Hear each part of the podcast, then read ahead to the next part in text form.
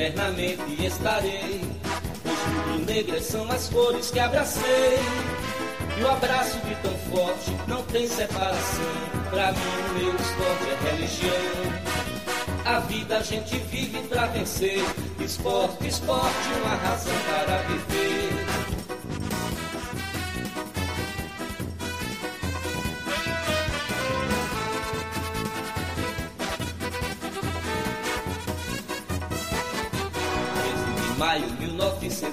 1905, dia divino em que Guilherme Piaquino reúne no Recife ardentes seguidores, fundando esta nação de vencedores. Quem canta enobrece e dá prazer, esporte, esporte, uma razão para viver.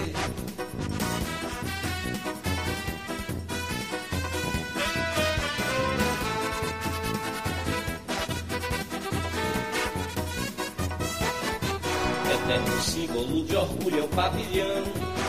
Listras pretas e vermelhas com leão. Erguendo imponente o imortal escudo, mostrando a gente que o esporte é tudo. Que a vida tem de belo oferecer. Esporte, esporte, uma razão para viver.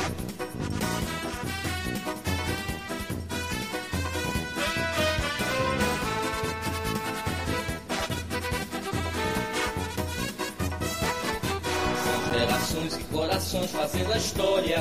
São campeões e emoções descendo a glória. Do bravo leão da ilha, esporte obsessão. Que mais forte o coração. Torcida mais fiel não pode haver. Esporte... Bom dia, boa tarde, boa noite, galera. Está no ar mais uma live do Vozes da Arquibancada, o maior e melhor podcast em linha reta da América Latina. Hoje vamos debater aqui, fazer o pré-jogo de Esporte e Ituano, válido pela 25ª rodada da Série B 2023. E também falar do, de estatísticas, escalações, projetar esse jogo. Tem jogador saindo, né? Conhecimento de todos. Último jogo de Juba. A gente também vai debater sobre isso. E o giro de notícias do esporte, que aconteceu durante a semana aí na Ilha do Retiro. A gente vai trazer as notícias para vocês também, debater sobre elas e fazer esse bate-bola junto com quem está nos assistindo. Hoje na bancada eu tenho aqui a presença de Eduardo Andrade e Marcelo Júnior. Dudu, seja bem-vindo. Boa noite. E aí, boa noite, Lucas. Boa noite, Marcelo. Boa noite, galera. Vamos embora, né? Debater esse jogo aí, Esporte Ituano partida que pode dar liderança de volta para o esporte. Vamos embora, jogo três pontos, tem que ganhar, velho. Marcelo, boa noite, seja bem-vindo. Boa noite, Luquinhas, Dudu, pessoal que está aí assistindo. É, espero que amanhã seja, seja um jogo de três pontos, até porque a, a rodada já iniciou daquele jeito, que, que pressionando muito o esporte. Então, a vitória amanhã é fundamental. É isso. Dá boa noite aqui ao pessoal que está nos assistindo, o pessoal do chat. O Wendel Leite já apareceu por aqui. Boa noite, senhores. Saudade de vocês. Boa, Wendel. Saudade também, vale bater esse papo aí com a galera que faz esse podcast aqui junto com a gente. É, só o recado inicial, né, como de costume, para a gente poder começar o nosso debate. Já tá, deixa eu colocar aqui na, no rodapé na nossa tela aí, tá aparecendo para vocês que tá nos assistindo. As redes sociais do Vozes, o arroba Vozes da Bancada Underline, tanto no Twitter, Instagram, TikTok, Threads, e também o nosso canal aqui no YouTube, o Vozes da Arquibancada. Importante demais que vocês sigam nosso canal, a gente já passou dos 2 mil inscritos, Vamos para em busca dos 2.100, né? Acho que é o próximo passo. Então, se inscrevam, compartilhem o canal com a galera, quem é torcedor e torcedora do esporte, seus amigos, seus familiares. É, curtam essa live para que o YouTube recomende o nossa, as nossas lives para cada, cada vez mais outros torcedores e torcedoras. E ativem o sininho das notificações para vocês não perderem nenhum conteúdo que a gente vem apresentar para vocês por aqui, beleza? É... Esqueci alguma, algum detalhe? Acho que não. YouTube, as demais redes sociais. Vamos, vamos começar aqui o debate, porque apesar da semana não ter sido nem tão tranquila como a semana passada, mas também nem tão conturbada, tem muitos assuntos para a gente falar após a, a análise aqui do, desse pré-jogo. Mas a gente vai começar pelo, pelo pré-jogo né, de esporte ituano. Mandar um abraço aqui também para Edson Laurentino, que está aqui no chat. Boa noite, arquibancada. Melhor do YouTube. Valeu, Edson. Um abraço, meu velho. Abraço para Sidney também. Desejando boa noite aqui para gente. É... Marcelo, vou começar por tu. Vamos começar sobre, sobre esporte ituano. O que é que a gente pode esperar dessa partida? Não sei se você quer começar pelo adversário ou pelo esporte. O que é que tu e Dudu acham aí? Quer primeiro falar do Ituano, das. Bora falar primeiro do, do, do Ituano, do Ituano mesmo. Ituano? É, é o esporte vai. Acho que o esporte vai ser mais longo, então. deixa deixa para depois. Então vamos embora. O que é que tu preparou aí, Marcelo, para a galera? O que é que tem de informação, até para quem não está acompanhando tanto esse Ituano nessa Série B, a gente conhecer um pouco mais se tem algum destaque, se tem algum jogador que a gente deva se preocupar, porque eu confesso, não venho acompanhando a fundo a Série B, só o esporte. Estou dando uma de Hugo e Nenel nessa temporada, não estou vendo os outros 19 times. Então, a bola está contigo. Vê só, Luquinhas. É, eu acho que tem um jogador que o esporte deve se preocupar muito, até pelo nome dele, que é Wesley Pombo, ou Wesley Pomba. É, eu acho que é a minha maior preocupação, porque ele é um ponta, ponta esquerda, que puxa para o meio, e até pelo nome é, é, é uma preocupação para o esporte. Mas, além disso, é um time que joga de uma forma bem curiosa. O, o Ituano tem dois volantes, que são Rafael Carvalheira e, e, José Aldo. Inclusive, esse José Aldo já foi é, cogitado no esporte um tempo atrás.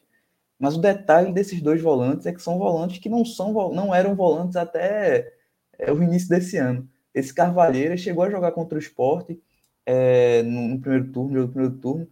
Eu não tenho certeza se foi ele que fez o gol, mas ele jogou e eu acho que foi ele que fez o gol. E ele jogou como meia, meia ponta e tal. E é, mais recentemente, nos últimos jogos, o treinador deles, Massinho, que é um cara que era do, do Red Bull Bragantino, e chegou em maio, se eu não me engano, no, no Ituano, depois da Alpozo, ele, ele tem testado nos últimos jogos um, uma dupla de volantes bem criativa. É, franzino, nem os dois é alto, nem os dois é físico. Então, é uma forma de jogar que numa Série B até um pouco diferente, sabe? E o, o próprio José Aldo e o Cavalheira eram dois caras que, em suas bases, a do José Aldo no, no Palmeiras e a do Carvalheira no Ceará, eles tinham uma expectativa grande neles, que eles seriam é, grandes jogadores, acabaram não dando esse passo que, que eles pretendiam, porém, é, em um nível um pouco mais baixo, que é no Ituano, eles parecem estar tá, tá conseguindo render bem. E eu acho que esse é o fato mais interessante do Ituano. E eu vou tentar aqui é, compartilhar com vocês um campinho que a gente fez se der errado, só uma observação, Marcelo. Depois dessa mudança do Ituano, ter colocado esses dois jogadores da volância, o Ituano não perdeu mais, sabe? Nos últimos cinco jogos. Eu não sei se no o sexto passado se era essa dupla de volantes, tá? Mas quando Isso. o treinador mudou, e isso o ano Isso, Dudu. Inclusive, o último jogo deles contra o Criciúma, que eles ganharam 3 a 0 foi considerado pelo próprio treinador o melhor jogo do, do, do Ituano nessa sequência. Então, é, eu não sei se o Ituano vai manter esse meio campo, porque o adversário é o esporte na ilha. Então, assim, se tem um jogo que ele poderia mudar, seria contra justamente o esporte na ilha. Mas é uma forma de jogar interessante, é uma proposta interessante que, eu, que me deixa até curioso para ver como, como o Ituano vai vir amanhã. E talvez, é, se eles mantiverem essa escalação, tem alguma coisa positiva aí que o esporte pode ter, pode encontrar um espaço maior no meu campo. Espero que aconteça. Marcelo, só confirmando a informação que tu trouxe, foi Rafael Carvalheira mesmo que fez o gol no jogo de ida, lá em Itu. Pronto, eu tava na, na memória que era ele, mas eu não tinha certeza. Mas ele tá jogando agora de volante, como um 8, como um 5, é, variando com, com o José Aldo. E o José Aldo, eu lembro quando foi especulado no esporte, acho que ano passado, que eu fui pesquisar, ele era meia-meia, às vezes jogava de ponta, não era um cara que ah, jogava terceiro homem, que nem, por exemplo, Matheus Vargas era em dado momento. Era um cara que tinha a, a característica realmente mais ofensiva. Mas eles estão atualmente fazendo essa função. E aqui a gente tem um campinho que eu vou até é, explicar um pouquinho para vocês. Obviamente, o, o, o, de preto, o de vermelho e preto é o esporte, e o de branco, imagino que seja as cores do, do uniforme do Ituano no jogo de, de amanhã também. Eu botei aqui o de branco Ituano. E aqui a gente pode ver na, na disposição tática que eu já considerei Fabinho titular. Por isso que esse 8 aqui, ó, não sei se vocês estão conseguindo visualizar, já está bem postado mais aqui do lado direito para dar esse apoio a, a Edinho no lado direito. E tem um ponto que eu acho interessante falar, que Anderson vem falando nas coletivas que Edinho, a bandeira, quem jogar pela ponta direita, ele não consegue jogar durante todo o jogo, porque é um cara que é, acaba se desgastando muito no, no, jogo. Vocês estão ouvindo um latido aqui? Ou, ou, ou é Não, só para confirmar que dá para ouvir. Acho que está passando alguma aí, mas daqui a pouco melhora um pouquinho. Mas, é assim mesmo, ao vivo é assim é, mesmo. Acontece. É, faz parte. É, mas enfim. Ô Marcelo, é, aí, é, rapidinho, só para a galera entender, tu colocasse a numeração aí de 1 a 11 sem ser a numeração fixa do esporte, né? Exato, do 1 a 11, até por dois motivos. Primeiro, porque é, o 7, por exemplo, nesse campinho, pode ser Edinho ou Labandeira. Aí seria uma numeração diferente. Eu não quis é, escolher qual dos dois seria, entendeu? Eu quis deixar uma coisa mais padrão para poder se encaixar em, em diferentes jogadores. Boa. E vamos lá.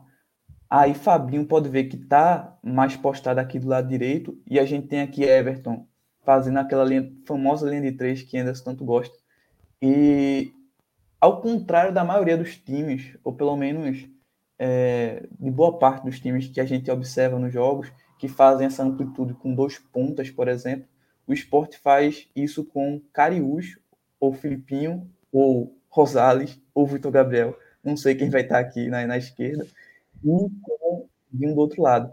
E com isso, é, Juba, que seria o ponta do, esquerda do esporte, sempre centraliza mais, ou até quando, quando esse ponta aqui, quando esse lateral vai embora, Juba até faz a função de, de lateral para cobrir o, o, ponta.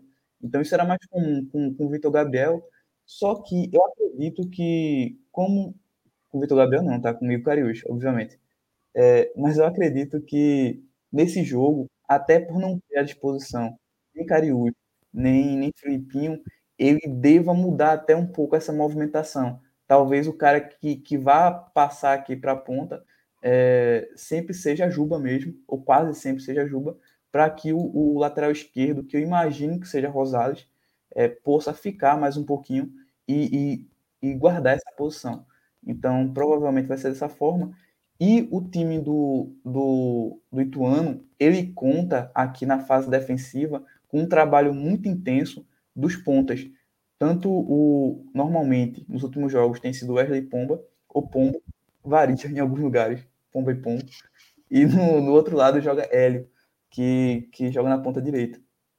Eles variam um pouco também essa, essa posicionamento, né? às vezes jogam um na esquerda, outro na direita, às vezes o contrário, mas eles de, de qualquer forma, eles têm que voltar muito dos dois lados. Isso faz com que quase sempre, por exemplo, o Ituano precise substituir. Os dois, os dois pontos normalmente saem no, no segundo tempo, lá por volta da metade do segundo tempo. E a gente tem no banco também um cara que pode até ser titular, por ser um pouquinho mais experiente, já que esses dois titulares são mais jovens, que é Saraiva, um cara que jogou na Ponte Preta, teve até um destaque em dado momento, parecia que ia dar um salto maior, mas na própria Ponte Preta ele ca acabou caindo de rendimento e rodou, rodou e voltou para o interior de São Paulo esse ano e atualmente é reserva lá no, no Ituano. Então provavelmente o Ituano vai se defender dessa forma Eu acredito que, se ele não quiser tirar os dois volantes, ele pode tirar Ian Rolim, que é um, o camisa 10 do time, é, pelo menos camisa 10, entendam, o meia do time. E ele tá num momento bom, ele foi titular nos últimos dois jogos, fez três gols nos últimos dois jogos, mas é um cara que não, não, não é um titular absoluto durante a competição, e é um cara que não tem tanto poder de marcação. Então talvez ele colocando mais um, pode ser até outro meia, mas ou, ou um volante, ele possa fazer uma linha de três volantes aqui para deixar o, o centroavante mais isolado na frente e proteger mais o meu campo. Eu imagino que essa possibilidade seja algo previsto para eles. Então, basicamente, é essa forma que o Ituano se defende. E só para tentar é, mostrar para vocês também, eu queria mostrar como eles atacam normalmente. E tem uma coisa que é bem interessante, que é a, a variação. É um time que, como ele, eles têm esses dois volantes criativos pelo meio. Eu acho que isso ajuda a, a fazer com que o time consiga ter mais opções é, de, de movimentação ofensiva. Porque, por exemplo, normalmente, quem o, um time hoje em dia tenta atacar com cinco jogadores na linha de defesa adversária para conseguir é, botar muita gente na área e conseguir realmente a, a vantagem. O Ituano ataca com quatro. Como eu disse, o, o, os pontas eles costumam dar essa amplitude, fazer esse, esse lado de campo, enquanto Ian Rolim, que é o camisa 10 do time, e um atacante, que eu esqueci o nome agora, mas é um jovem que veio do Coritiba, que pertence ao Internacional, que fez o primeiro gol no último jogo, eles já ficam mais centralizados. E por que isso é interessante? Porque como eles contam com, com a chegada do José Aldo e também do Carvalheira, eles têm é, duas opções criativas aqui atrás e isso, isso permite uma variação no seguinte sentido, que é tanto o lateral direito pode avançar mais, quanto o lateral esquerdo também pode fazer isso, e eles podem também variar colocando o lateral mais para o meio e avançando um dos dois volantes, que são mais do que volantes, eu acredito. Então eles podem avançar um desses dois para aproximar aqui do, do centroavante do camisa 10 e, é, com, mas como o jogo é contra o esporte, como o esporte joga na ilha, e o esporte é o talvez o melhor time dessa Série B, eu acredito que eles vão segurar mais tanto essa linha de quatro quanto é, os volantes. Acho que eles não vão descer tanto e, e vão até para proteger a, a, capacidade, o meu campo, né? Que não tem uma capacidade de marcação tão, tão, tão forte. Então, para não me esticar tanto, é basicamente isso que, que eu posso falar um pouco sobre o Ituano, levando em consideração pelo menos os últimos, os últimos jogos. Mas lembrando, novamente, que eu acho bem possível que o Ituano mude um pouquinho essa forma de jogar, porque é, é um jogo contra o adversário mais difícil do campeonato. Então, é, isso aqui pode ser que eles considerem que, que estão um pouco expostos. E tem um, um ponto que é o lateral esquerdo. O lateral esquerdo titular do, do Ituano é Mário Sérgio, mas no jogo ele não jogou. Eu não consegui encontrar o motivo pelo qual ele não jogou, mas jogou um garoto de 18 anos, que eu até não não tô com o nome anotado aqui, vou dar uma olhadinha depois. E ele é, tem poucos jogos, é muito novo, então até isso é, é uma questão que pode que pode mudar um pouquinho a forma de jogar do, do, do Ituano. Se voltar o Mário Sérgio, aí já muda um pouquinho, já fica um pouquinho mais seguro defensivamente também. Então vai depender de como de como vai ser essa questão também. Boa, Marcelo. Ficou bem, bem detalhado, tanto a forma de defender quanto de atacar os, os principais jogadores também, né, do Ituano. E aí eu estendo a pergunta para Dudu também, se ele quiser fazer alguma análise em cima do que Marcelo trouxe, ou se ele também tem mais algo a pontuar, a acrescentar. Mas, Dudu, o Ituano é um time que fora de casa, ele é apenas o 15º tem a 15 melhor campanha, se é que podemos dizer melhor, né? É, e no total, no geral, né, o Ituano é o 13º colocado na Série B. Como é que tu vê, Dudu, esse jogo de, de amanhã, dessa sexta-feira, e essa disposição tática aí que Marcelo trouxe do, do adversário, e uma preocupação que eu tenho, que eu não sei se o Ituano, e aí Marcelo pode, pode também falar, que é uma dificuldade que o esporte vem enfrentando muito nos jogos em casa, que é quando o adversário ele vem com a linha de 5 lá atrás para defender. Não sei se o Ituano tem esse costume. A gente viu é, nos últimos jogos, principalmente, onde o placar foi mais apertado e jogos mais difíceis, a gente viu essa dificuldade do esporte furar essa, essa retranca do, dos adversários que vem jogar aqui na ilha. E eu não sei se a gente. Não sei se o Ituano pode vir a defender dessa forma. Dudu? É, em relação ao análise de Marcelo, eu acredito muito que o Ituano ele não vai mudar a forma de jogar, mesmo sendo contra o esporte. Porque, apesar de ser o esporte, é uma forma que está dando certo, porque o time não está perdendo, sabe? Faz cinco jogos que ele não perde. E eles ganham uma qualidade muito positiva no meio campo. E, inclusive, possivelmente o que vai falar ainda, a, em relação aos desarmes do esporte, que o esporte, nesse requisito, é péssimo, sabe? O esporte não dá combate. Eu, eu vejo esse tipo de jogo do Ituano perigoso para, para o esporte, sabe? Porque eles podem ter maior qualidade no meio campo, inclusive nessa chegada, na entrada da área da gente, e o esporte não dá um combate, sabe? Eles podem acabar com a qualidade deles dos volantes, chegar com uma certa facilidade, um espaço, que é o espaço que o esporte dá normalmente, sabe? E através disso, o Ituano construir lances perigosos, sabe? Eu acho que por isso, eu acho que o Ituano não vai mudar o estilo de jogo deles. Porque eles sabem que o esporte dá esse espaço, que a marcação do esporte é meia frouxa e tal, sabe? E eles vão ganhar, vão querer ganhar nisso, utilizando essa, essa tática, entendeu? Em relação à análise de Marcelo, eu, eu acho que é mais disso, sabe? Eu acho que eles vão manter o estilo de jogo e vão tentar ganhar o jogo nesse meio campo. Porque a qualidade técnica deles, é claro que eu não vou julgar o individual dos atletas. A questão da formação mesmo, estilo de jogo, a, com a qualidade. Se a gente for principalmente com o Ronaldo e com o Fabinho, que não são jogadores tão técnicos, sabe? Eles podem ganhar aí, sabe? Pelo menos no meio campo. Uma estratégia que eles podem montar é nessa, sabe? é assim, tentar ganhar o jogo no meio. É claro que o esporte vai depender do, do da montagem do, de Anderson, do lateral esquerdo que vai escolher, quem vai no meio, se vai ser Alan ou se vai ser Jorginho. É, se no volante, na volância também, né? Eu tô achando que vai ser Ronaldo e Fabinho, mas quem sabe ele surpreende a gente, né? Volte com o Fábio, talvez, embora ache, ache muito difícil isso. Mas enfim, fala do esporte depois, né? É, em relação ao Ituano, eu, enfim, Marcelo deu show. Eu só queria pontuar mesmo a questão da a tática deles, que eu acho que ele não vai mudar. Eu acho que ele vai manter esse padrão e vai tentar ganhar o jogo no meio campo. Só Boa, um complemento Fala, rapidinho. O centroavante, que eu não estava lembrando o nome, é, o nome dele é Matheus Cadorini. É um cara que é da base do Inter, jogou no Curitiba no começo do ano e veio agora para o Ituano. E o lateral esquerdo que jogou o último jogo de titular foi Tawan Richard, é, só 18 anos.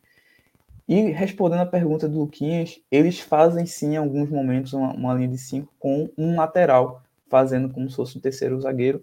E aí o ponta é, do lado que fica sem lateral, entre aspas, tem que voltar um pouco mais para fechar essa linha. Por isso que eu falo, os laterais deles é, são muito sacrificados muitas vezes, por, os laterais não, os pontas, porque eles têm que fazer uma função é, muito, muito desgastante.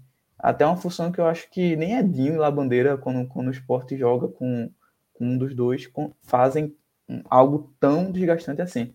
Mas enfim. Então, é até importante que a gente tenha um meio de campo com a qualidade maior no passe, porque para a gente conseguir furar essa defesa, a, provavelmente em alguns momentos com essa linha de 5, porque futebol a gente sabe que é cobertor curto. Você coloca cinco lá atrás, mas ao mesmo tempo você perde um ou dois no meio de campo. Então, se a gente ganha esse meio de campo e tem qualidade para construir as jogadas, fazer essa segunda fase de construção até a, a, a área adversária, a gente pode conseguir construir boas jogadas. Então, acho que é importante que Anderson ele vá, e aí já entramos é, na questão do, do esporte, da escalação do esporte. Marcelo trouxe Fabinho como titular, e eu não acho nenhum absurdo diante do que Anderson pensa, como a gente já conhece Anderson, e o que ele fez de absurdo, tem que a gente falar. A gente falou no, no, no pós-jogo contra o Guarani, mas é bom reforçar o absurdo que ele fez contra o Guarani na escalação, em colocar Fabinho de titular, um cara que já tem idade avançada, que não vem bem. A gente até pontuou algumas qualidades que Fabinho oferecia ao time no pré-jogo contra o Guarani, principalmente aquela marcação-pressão que ele fazia tão bem junto com Love, com Juba, com Jorginho. Mas é um jogador que vem em declínio técnico. Então não há por que Fabinho ser titular. E aí, voltando ao início da minha fala, importante demais ter Fábio na volância, para ele ajudar Ronaldo nessa construção de jogadas fazer com que o esporte saia lá de trás com qualidade na, na, na, na construção. E eu iria também de Alan Ruiz, não iria de Jorginho. É, até por questão de ritmo de jogo, a gente viu que Jorginho não voltou como estava antes da lesão. Tem toda a questão de ritmo, de você recuperar o físico, né? A competição está no ritmo, o time está no ritmo, você está em outro, porque você está retornando dessa lesão.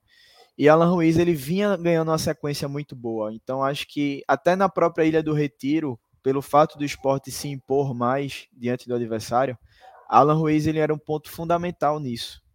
Então acho que ele deveria ir com, com Alan Ruiz e não com Jorginho.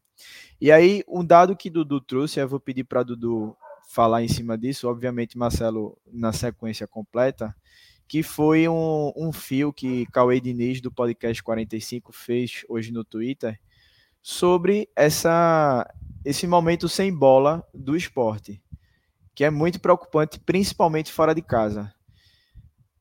Deixa eu abrir aqui, porque aí eu vou comentando junto com vocês. Ele pegou esses dados do SofaScore, é, e aí o, os dados que ele, que ele trouxe, o, o esporte aparece como o pior dos 20 clubes em média de desempenho em desarmes e interceptações por jogo. Isso não é só dentro de casa, não é só fora, é o contexto geral da competição.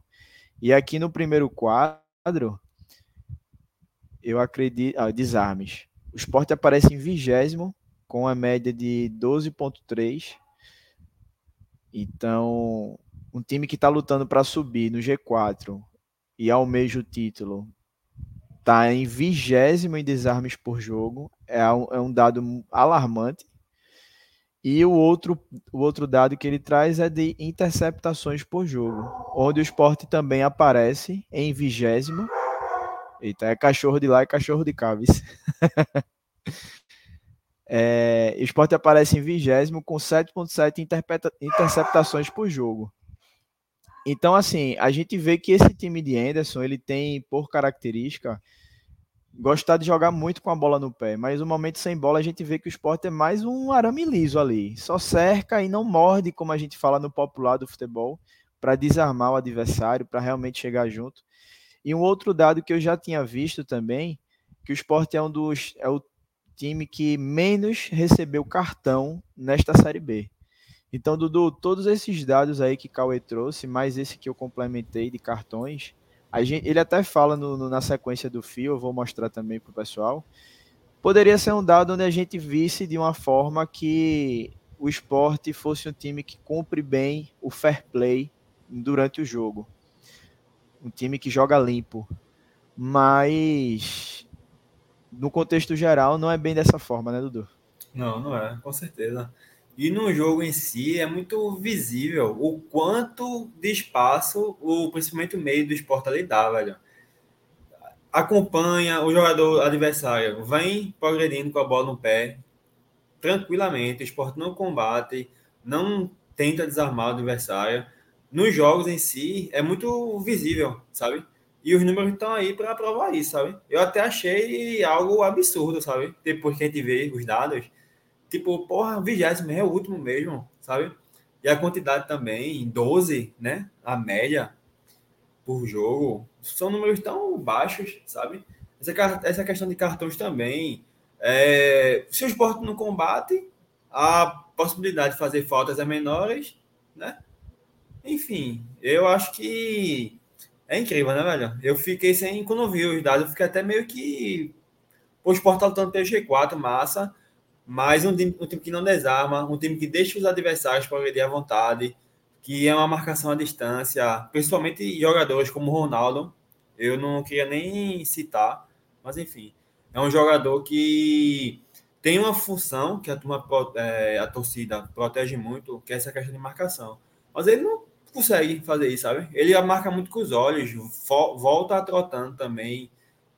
Enfim, infelizmente isso é um contexto do, do time em si, sabe? A montagem do, do, do, do time em campo, é, a gente volta marcando tal, mas é mais na recomposição, sabe? A gente não tenta, nas, nas últimas partidas no caso, né? A gente não tenta combater para tomar a bola logo, para tentar recuperar a posse, sabe? É para recompor mesmo e tentar fechar os espaços sem, sem desse combate. Eu acho que se o esporte fosse mais agressivo, fosse mais para tentar repor, é, retomar, na verdade, a posse, o esporte poderia ter um desempenho até melhor, sabe? O esporte tem uma qualidade, velho, para retomar uma bola, conseguir estar fazendo desarme, interceptação, tentar sair na transição ofensiva, sabe? Enfim, eu acho que, infelizmente, esses dados aí, o esporte está em segundo, né? Isso é bom, a torcida se, vai se, se pautar muito nisso. Ah, tá em último aí, mas a gente tá na vice, é, vice-líder, tá de boa, tá lutando pelo título. Sabe, a turma se pauta muito nisso, na classificação atual do time. E é massa, beleza. Mas são coisas que poderiam melhorar, sabe? Se o esporte fosse melhor nesse requisito, nesse indicador, talvez o esporte tivesse conquistado outros pontos, sabe? Importantes. Enfim, mais ou menos isso. Boa, Dudu. Só complementando aqui, Cauê traz outros dados também, onde ele fala do item cortes por jogo. O esporte é apenas o 16 e aí ele tem uma média de 17,9. Outro dado que ele também traz aqui na, no fio que ele fez é o esporte é a equipe que menos comete faltas e toma amarelos, como eu tinha falado na, no começo é quase metade do penúltimo. Ou seja, as faltas que o esporte faz por jogo são 11,4 a média. E os cartões amarelos, o esporte tem 28 cartões recebidos. E o Botafogo, que é o 19, tem 53 cartões recebidos. Então mostra que o esporte é um, um time pouco combativo. É um time que fecha muito linha de passe, cada um guardando ali suas posições mas que não não não ataca o adversário nesse momento sem bola, né? Não pressiona o adversário, deixa o adversário à vontade em campo. E isso a gente vê muito fora de casa, né, Marcelo? Na Ilha do Retiro, até que o esporte tem uma postura um pouco melhor, os resultados mostram isso. O esporte é o melhor mandante da competição, mas são dados que a gente precisa ligar o alerta e debatê-los, né? Pois é, Luquinhas. Até esses dados do, dos amarelos é curioso, porque eu acho que o jogador que mais tem amarelo do esporte é Ronaldo. O que a gente vê como os números são engraçados, né? Não é por isso que ele é o jogador mais combativo do esporte, mas ele é o que provavelmente tem mais amarelo. E assim, o jogo que, para mim, isso ficou mais claro, mais evidente, por incrível que pareça, foi um jogo na ilha.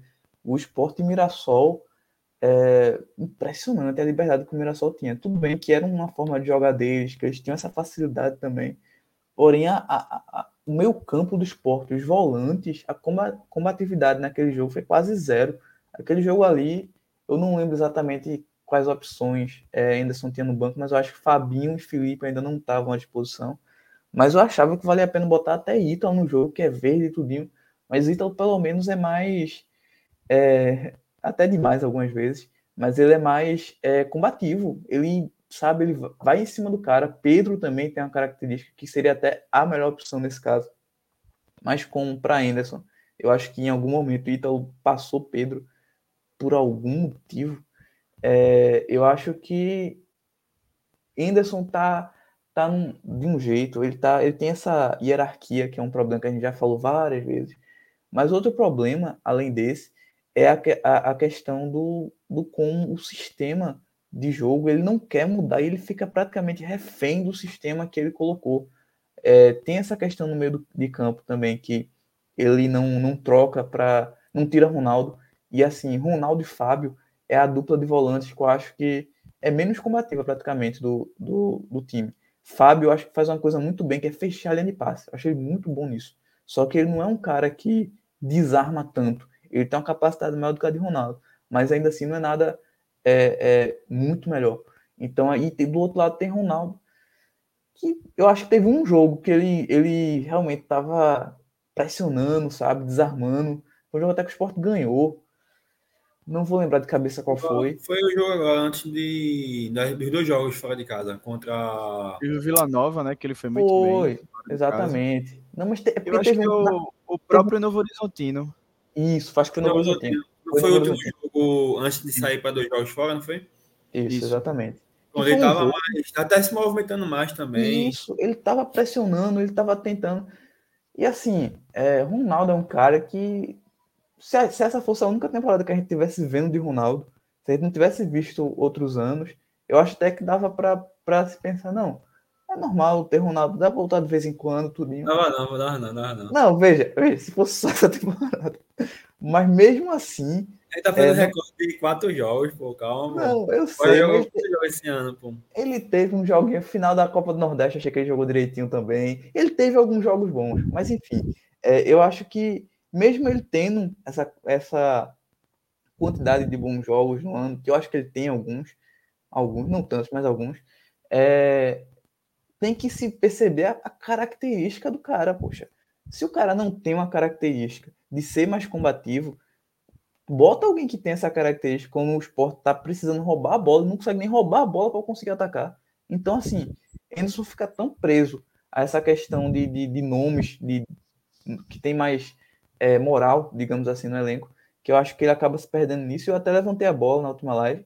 Se, se na época, na última live foi lá o Deno e Hugo, se eles ficariam com o Anderson o ano que vem. E nenhum dos dois é, é, foi positivo em ficar com ele justamente porque a gente tem esses problemas. E, na minha opinião, o principal problema, que pode ser ainda pior em uma Série A, se o esporte realmente confirmar acesso, é essa falta de variação. Porque eu lembro muito do próprio Claudinei, que em 2018 ele se fixou lá num sistema que começou a dar errado e ele demorou muito para trocar. Então, assim, numa Série A, isso é quase um, um, um tiro no pé. Porque, então, assim, o esporte tem que, na minha opinião, mesmo subindo, é, e aí eu não trocaria ele só até o final do ano, porque eu acho ele um dos melhores treinadores da Série B, um dos melhores treinadores da Série B. Porém, pro ano que vem, eu acho que o Sport sim deveria até pensar em outro nome. Em relação só... a isso aí, só pra... Desculpa, Lucas, vai falar. Fala, do não, fala, pode complementar. Em relação a isso, eu concordo. Tipo, Anderson, tá aí, faltam quantos jogos? 11 jogos, sei lá, 12 jogos. Termina o ano com ele. Se for campeão, se subir, independente do resultado final do campeonato, é o treinador, velho. Até porque, para a primeira divisão, eu não consigo enxergar Anderson como treinador para o esporte na Série A. E o esporte precisa começar a temporada com o treinador certo, sabe? Com o treinador que vai fazer parte da montagem do elenco para disputar a Série A, velho, sabe? Aí, na minha visão, acabou o ano, independente do resultado, sai e já treinador novo, velho. É, a gente pode até estender o debate aqui sobre isso. Teve até uma pergunta logo no começo da live. Deixa eu ver aqui quem foi que fez essa pergunta. Rafael Lima. Perguntou se a gente ficaria com Anderson, Anderson Moreira para 2024. Antes de responder, Marcelo e Dudu já responderam, também queria dar um meu pitaco sobre isso. Eu abri o SofaScore aqui para ver a quantidade de cartões amarelos, né? Obviamente, a gente já falou que o Sport recebeu 28, o Sport é o lanterna em cartões amarelos recebidos na competição. E para surpresa de ninguém, Ronaldo é o líder. Ele recebeu cinco cartões, seguido de Fábio com quatro. E aí depois vem muitos outros jogadores com dois cartões, que são Juba, Thierry, Filipinho, Cariús e Alisson Cassiano. E os demais do elenco com um cartão, cada um com um cartão, totalizando esses 28. Então, Ronaldo, para surpresa de ninguém, lidera este quesito.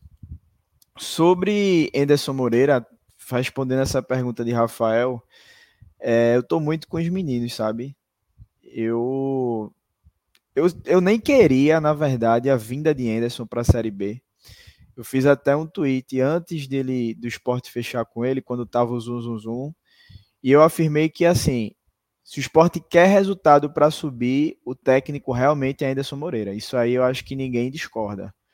E não estou falando de futebol, não estou falando de desempenho, de agradar a torcida com o futebol apresentado, mas resultado, eu acho que ele é um dos poucos treinadores que estavam disponíveis no mercado que poderiam realmente é, agregar ao esporte nesse quesito. E aí era uma certeza de acesso. Se seria em quarto, terceiro, segundo, campeão, mas eu acho que com o Anderson a certeza do acesso era praticamente 100%. Já falando de desempenho, e aí é onde a gente traz esses dados e esse contexto, já numa Série B, óbvio que a gente também tem que analisar as peças que ele tem em mãos, mas a partir do comportamento dos times dele, a partir da forma que ele pensa o jogo, dá para a gente já ter uma análise projetando uma, uma possível Série A em 2024. E eu também não ficaria com ele para a próxima temporada. Por, por esses quesitos que a gente apresentou aqui, pela Série A ser uma, uma competição muito mais difícil, Anderson não tem bons trabalhos na Série A. Óbvio que a gente sabe que aquele primeiro ano ali, principalmente times do porte do esporte vindo de uma Série B, a gente sabe que é uma, um campeonato de manutenção, mas eu pensaria no estilo de jogo diferente. Até que o esporte com a bola, na maioria do, do, do, do tempo nessa temporada, né, ele eu acho que agrada muito os torcedores. É um time que até surpreendeu, na verdade, porque como eu até falei, com o Anderson a gente teria resultado, isso era garantido, mas desempenho talvez ficasse naquela, naquela dúvida. Mas o esporte demonstrou desempenho durante a temporada. É um saldo muito positivo, apesar da gente nos últimos jogos vinha apresentando um futebol mais abaixo do que a gente apresentou no primeiro semestre. Óbvio que os adversários também eram outros, de um nível mais baixo, mas a gente viu um esporte jogando bola que agradou a sua torcida. Sendo que para contextos mais difíceis, contextos maiores, eu realmente não acredito que Anderson seja o nome para comandar o esporte na próxima temporada. É como o Dudu falou, vai até o final do ano, se vai ser campeão, se vai terminar em quarto, não importa. Acho que há consenso aqui dos três de que terminou o ano, Anderson, muito obrigado. Foi fundamental para o esporte subir mas o nosso projeto ele vai seguir com um outro comando, sabe? Sendo que a preocupação, e aí eu devolvo a bola para vocês e também para o pessoal do chat. Vocês acreditam que o esporte tem projeto para tirar um treinador e conseguir manter esse projeto em curso? Manter esse, esse se é que tem o um projeto, né? Manter esse projeto é, alinhado Dudu, já que você tá, tá rindo aí, não, a resposta tá com infelizmente, você. Infelizmente não tem não, não tem não. E como o Sidney falou aí, vai ter aí, cadê a mensagem de Sidney? Vai ter a questão de é, gratidão que ele falou aqui. É exatamente isso. Anderson vai subir, a diretoria vai renovar até 2025, tá? O agradecimento. Né? Mas não tem não, planejamento não. Infelizmente, queria muito que o esporte se organizasse e fizesse um, trouxesse treinador para a primeira divisão, longo prazo, para se manter aí dois, três, quatro, cinco anos na Série A e acabou-se. Até para não ficar nesse sobe e desce, né? No golfinho da vida. Mas é isso, velho. Infelizmente, o esporte não vai ter esse, não tem esse planejamento, não. É isso. Marcelo, o que é que tu Queres complementar alguma coisa sobre essa questão se o esporte tem projeto ou não? Sem Anderson?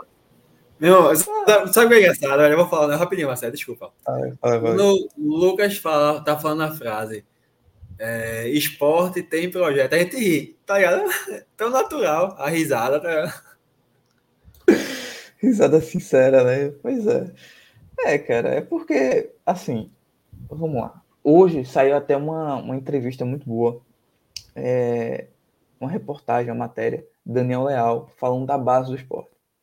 Assim, eu acho que todo mundo já sabe aqui que eu acho que um projeto para o esporte passa muito pela base. Eu acho que para o esporte conseguir realmente é, subir de patamar é, em termos de competir para é, ir mais longe nas competições principais do país, até internacional, o esporte passa muito por essa questão da base. E esse ano, o esporte fez investimento recorde na base, o esporte conseguiu retomar o certificado de clube formador, o esporte tem É, teve até um desempenho bem interessante na Copa do Brasil Sub-17, na Copa São Paulo de Futebol Júnior, está disputando, enfim, está tendo uma profissionalização na base. Não sei se o nome é profissionalização apenas. Eu acho que está realmente evoluindo a estrutura da base.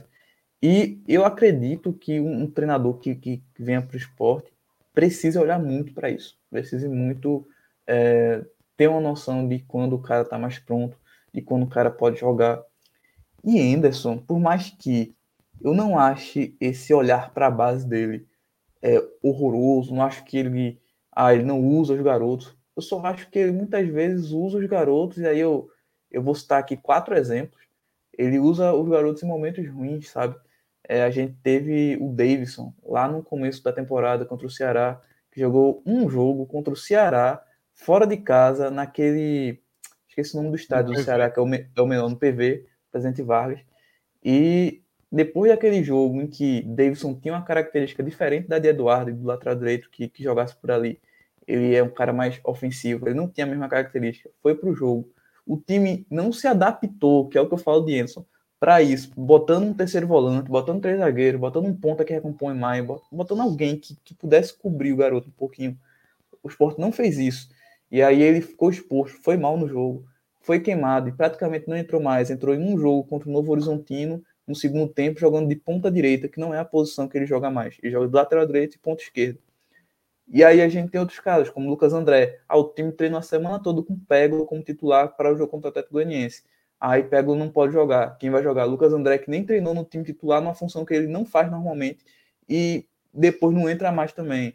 E aí a gente teve Juan Xavier. Juan Xavier, ele entrou em dois jogos nas primeiras competições do, do, do, trimestre, do semestre.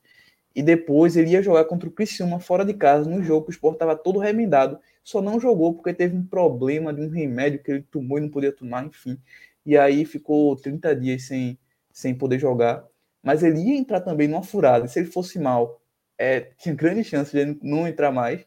E a gente tem Vitor Gabriel, que não tinha nem 30 minutos como profissional esse ano e entrou como titular no jogo mais difícil fora de casa, não no mais tranquilo, e não foi, não mudou uma, não vamos dizer, não mudou uma pena, mas não mudou praticamente nada do esquema para proteger mais o Vitor Gabriel. Não que ele tenha se sairia muito melhor se fosse protegido, mas poxa, é, é uma vulnerabilidade que era clara, sabe? Era um cara que não tinha, não é acostumado a fazer essa função. Porque, por mais que ele seja um lateral, até com alguma ofensividade na base, ele não. O lateral esquerdo do esporte é uma função bem diferente, é quase um ponta realmente, é um cara com uma função diferente. Ele não está acostumado. É difícil você entrosar é, é, ele tão rapidamente. Seria assim com qualquer jogador ele ainda teve, é, é, não foi protegido da forma que deveria, e certamente agora eu posso apostar com vocês que ele não entra mais esse ano. Então, assim, é, eu acho que muitas vezes a gente tem esse medo de queimar o jogador, e eu até acho que colocar esses caras nesses jogos nem é de todo ruim. O problema é não dar continuidade depois. Esse é o maior problema. Porém, é, Anderson não tem essa visão, cara. Anderson não, não tenta colocar o cara aos poucos para depois botar titular. E aí eu acho que o esporte perde muito, porque imagina se Vitor Gabriel se firma para ser um reserva no começo da temporada. O esporte não precisa contratar outro lateral a princípio, fica Filipinho e. Não é o caso, tá? Mas se fosse, imagina se a gente ganha uma opção de Pedro para ser um reserva ano que vem. O esporte não precisa contratar um volante, porque teria Pedro. Então o esporte conseguiria, numa primeira divisão, fazer investimentos melhores de jogadores mais é, robustos, digamos, mais peso, então, até por isso, se o esporte tivesse um projeto, que voltando para a pergunta, me alonguei demais, foi mal, mas se tivesse um projeto, eu acho que deveria repensar essa utilização que Anderson faz da base. Esses pontos que Marcelo trouxe foram muito importantes de, dos meninos da base que tem apenas um jogo, porque parece que na cabeça de Anderson é assim. Põe o menino para jogar e nesse jogo ele tem que ir muito bem. Se não for, ele vai para o final da fila. Diferente de um Fabinho, que a gente vê que tem a hierarquia em relação a esse jogador, e muitos outros, Jorginho, que, são, que foram titulares no primeiro semestre, e a gente vê uma paciência muito maior é, E aí ele coloca jogadores, como o Marcelo bem falou, em fogueiras. porque ele não colocou Vitor Gabriel contra o Tom Benson, num jogo teoricamente mais fácil, mais acessível, um adversário mais tranquilo do que o próprio Guarani, e coloca ele em pleno brinco de ouro contra um time na, que na Série B é um, um time tradicional, um time, entre aspas, mais pesado, né? E que está brigando ali diretamente por uma das quatro vagas. Então, é complicado essa, essa questão da base, quando a gente fala da base, relacionado a Enderson. Além dos outros pontos que a gente também já debateu. Queria comentar, Dudu? Esse negócio de Vitor Gabriel aí, para mim tem um menor sentido ele não pegar nem banco contra Tom Bense. Aí no jogo seguinte o cara é titular, velho. Cara, não tem lógica alguma um negócio desse, pô. Leva ele pelo menos pro banco contra Tom Bense. Deixa o Ball jogar pelo menos 10 minutos finais da partida, sabe? Não, aí de repente, contra o Guarani, como o Luquinhas falou também, um jogo bem mais complicado, o Boy é titular, velho. Não tem sentido algum, velho. Esse é um exemplo só, né? Mas e você mexe muito com o psicológico do jogador, né? Uma pois coisa é. é você fazer isso com o Fabinho, que já tem 37 anos, rodado, não vai estar tá nem aí, não vai sentir nada. Outra coisa é você colocar um menino que está começando a carreira, tem uma oportunidade, vai mal, vai para o final da fila, como é que ele fica? Como é que ele vai pensar? Porra, será que eu vou jogar? Será que eu vou ter oportunidade? Quando ele entrar de novo, ele vai entrar com morrendo de medo de errar uma bola. Se, se ele realmente não tem condições de ser jogador do esporte, a gente precisa de uma amostragem maior. E para isso teve o Campeonato Pernambucano no início da temporada, onde ele deveria ter feito esses testes. Mas, como dizem, né, Inês já é morta, então não tem como a gente estar tá debatendo, se aprofundando em coisas que deveriam ter sido feitas lá atrás.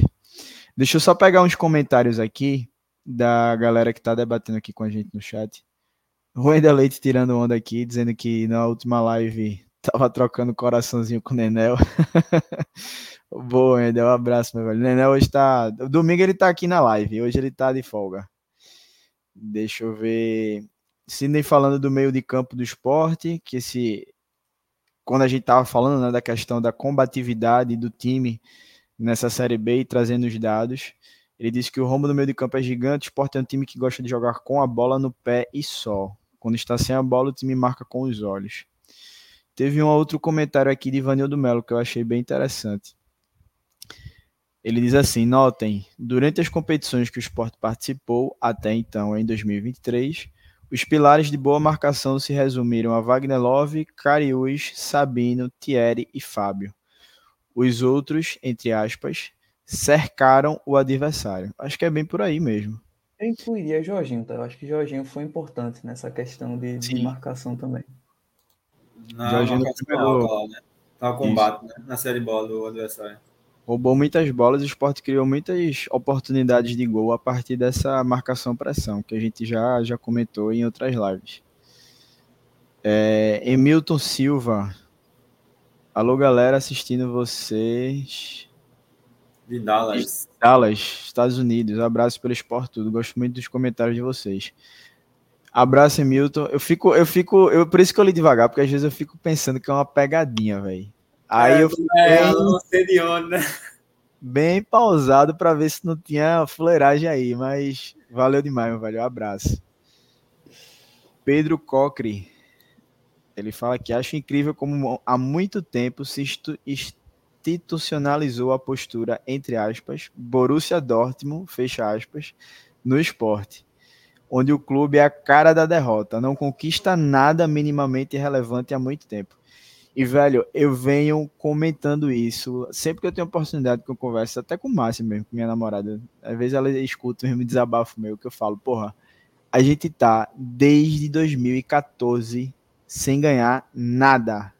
E aí eu não vou incluir Campeonato Pernambucano, porque, pelo amor de Deus. Nordestão, porra, nem Nordestão não. Não, 2014. Vai fazer 10 anos. Se a gente não ganha nada nesse ano, temporada que vem vai para completar 10 anos. Então, por isso que eu bato muito na tecla do esporte ter apetite para ganhar essa Série B. Se no final das contas o Vitória realmente for melhor, mas o esporte competir com o Vitória, aí é outro debate. Porra, a gente tentou, o Vitória foi muito melhor que a gente.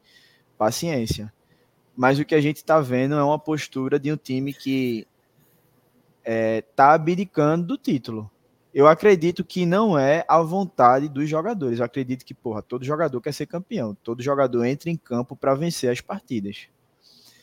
Mas, na prática, isso não está sendo feito.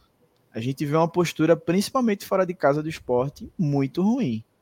E é uma postura de time que não quer ser campeão. Então, eu concordo com o Pedro, eu tô com ele nessa aí, nessa questão de esporte ser um Borussia Dortmund nos últimos anos.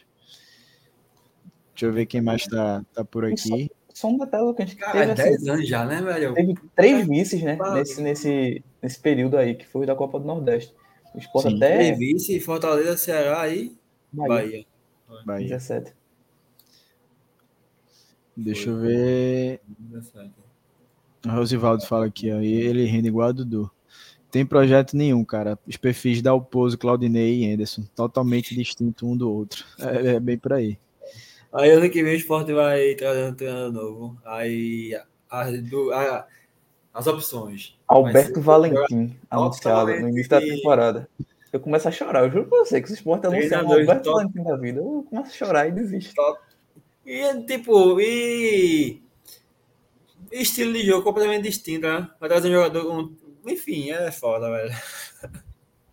Cícero Vitorino, ele fala aqui, galera, primeiro esporte tem que garantir o acesso para ver a contratação de outro treinador. Concordamos, total, 100%. A gente só estava tentando projetar diante de uma boa campanha que o esporte vem fazendo.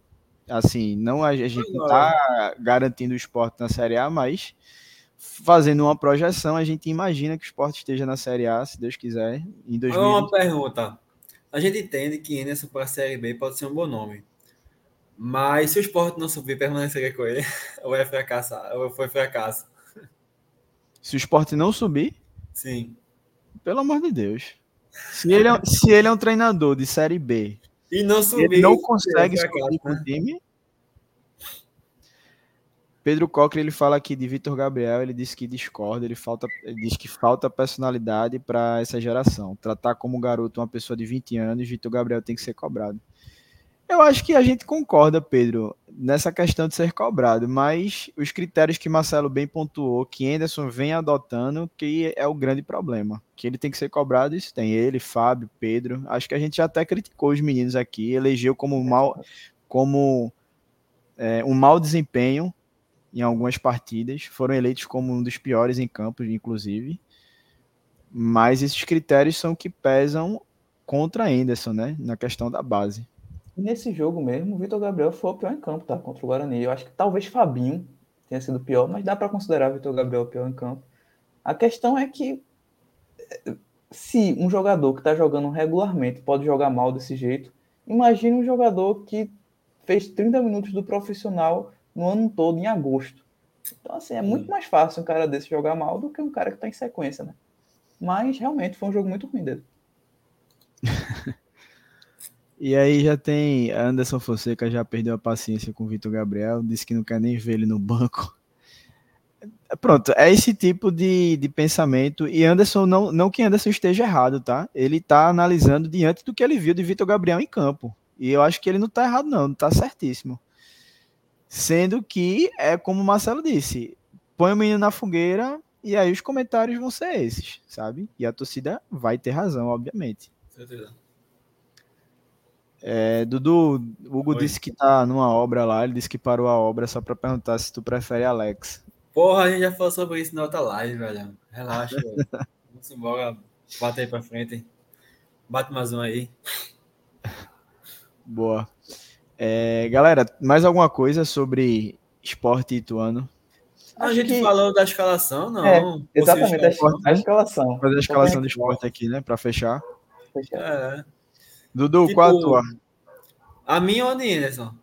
A sua. A de Carlos Eduardo seria Everton, mesmo, lateral direita. Vai sem goleira? Oi? Uma boa opção, gostei disso aí, sem goleiro. Vai sem goleira? Não, Renan, né? Renan. Isso aí a gente não tem nem o. Enfim. Rafael, Sabino e Rosales na lateral esquerda. A minha dupla de volantes. Eu não vou nem falar minha dupla, porque não vai existir, não. Vai ser. Eu poderia ser Fábio e Ronaldo mesmo. É, no meio campo, eu, eu preferia Alan Ruiz, no lugar de Jorginho. Laila Bandeira, Juba e Wagner Love. Tipo, o meu time. O meu time seria, na verdade, Fábio e Felipe de volante, sabe? Mas Felipe nem tanto tá. Enfim. O que Anderson pode fazer é mais perto de fazer, seria mais ou menos isso. Rosales na esquerda, é, Fábio e Ronaldo no meio, e Alan Ruiz e Labandeira no, no, na ponta direita, tá? Mas o que Anderson vai fazer, lateral esquerdo, não tenho a menor ideia. Volante vai ser Fabinho e Ronaldo, eu acho. E meio campo vai ser Jorginho. E na ponta eu acho que é Edinho. Enfim. Marcelo? Eu acredito que seja algo bem nesse. nessa. desse jeito aí que, que Dudu tá falando. Porque ele Anderson não vai querer mudar tanto. Mas eu espero que pelo menos ele bote Rosales na esquerda. Eu espero que na volância ele jogue com Ronaldo. E assim, acho que eu faria isso também, tá? Ronaldo e, e Fábio mesmo hoje. Seria Ronaldo e Fábio. Porque eu acho muito importante a questão de ritmo de jogo.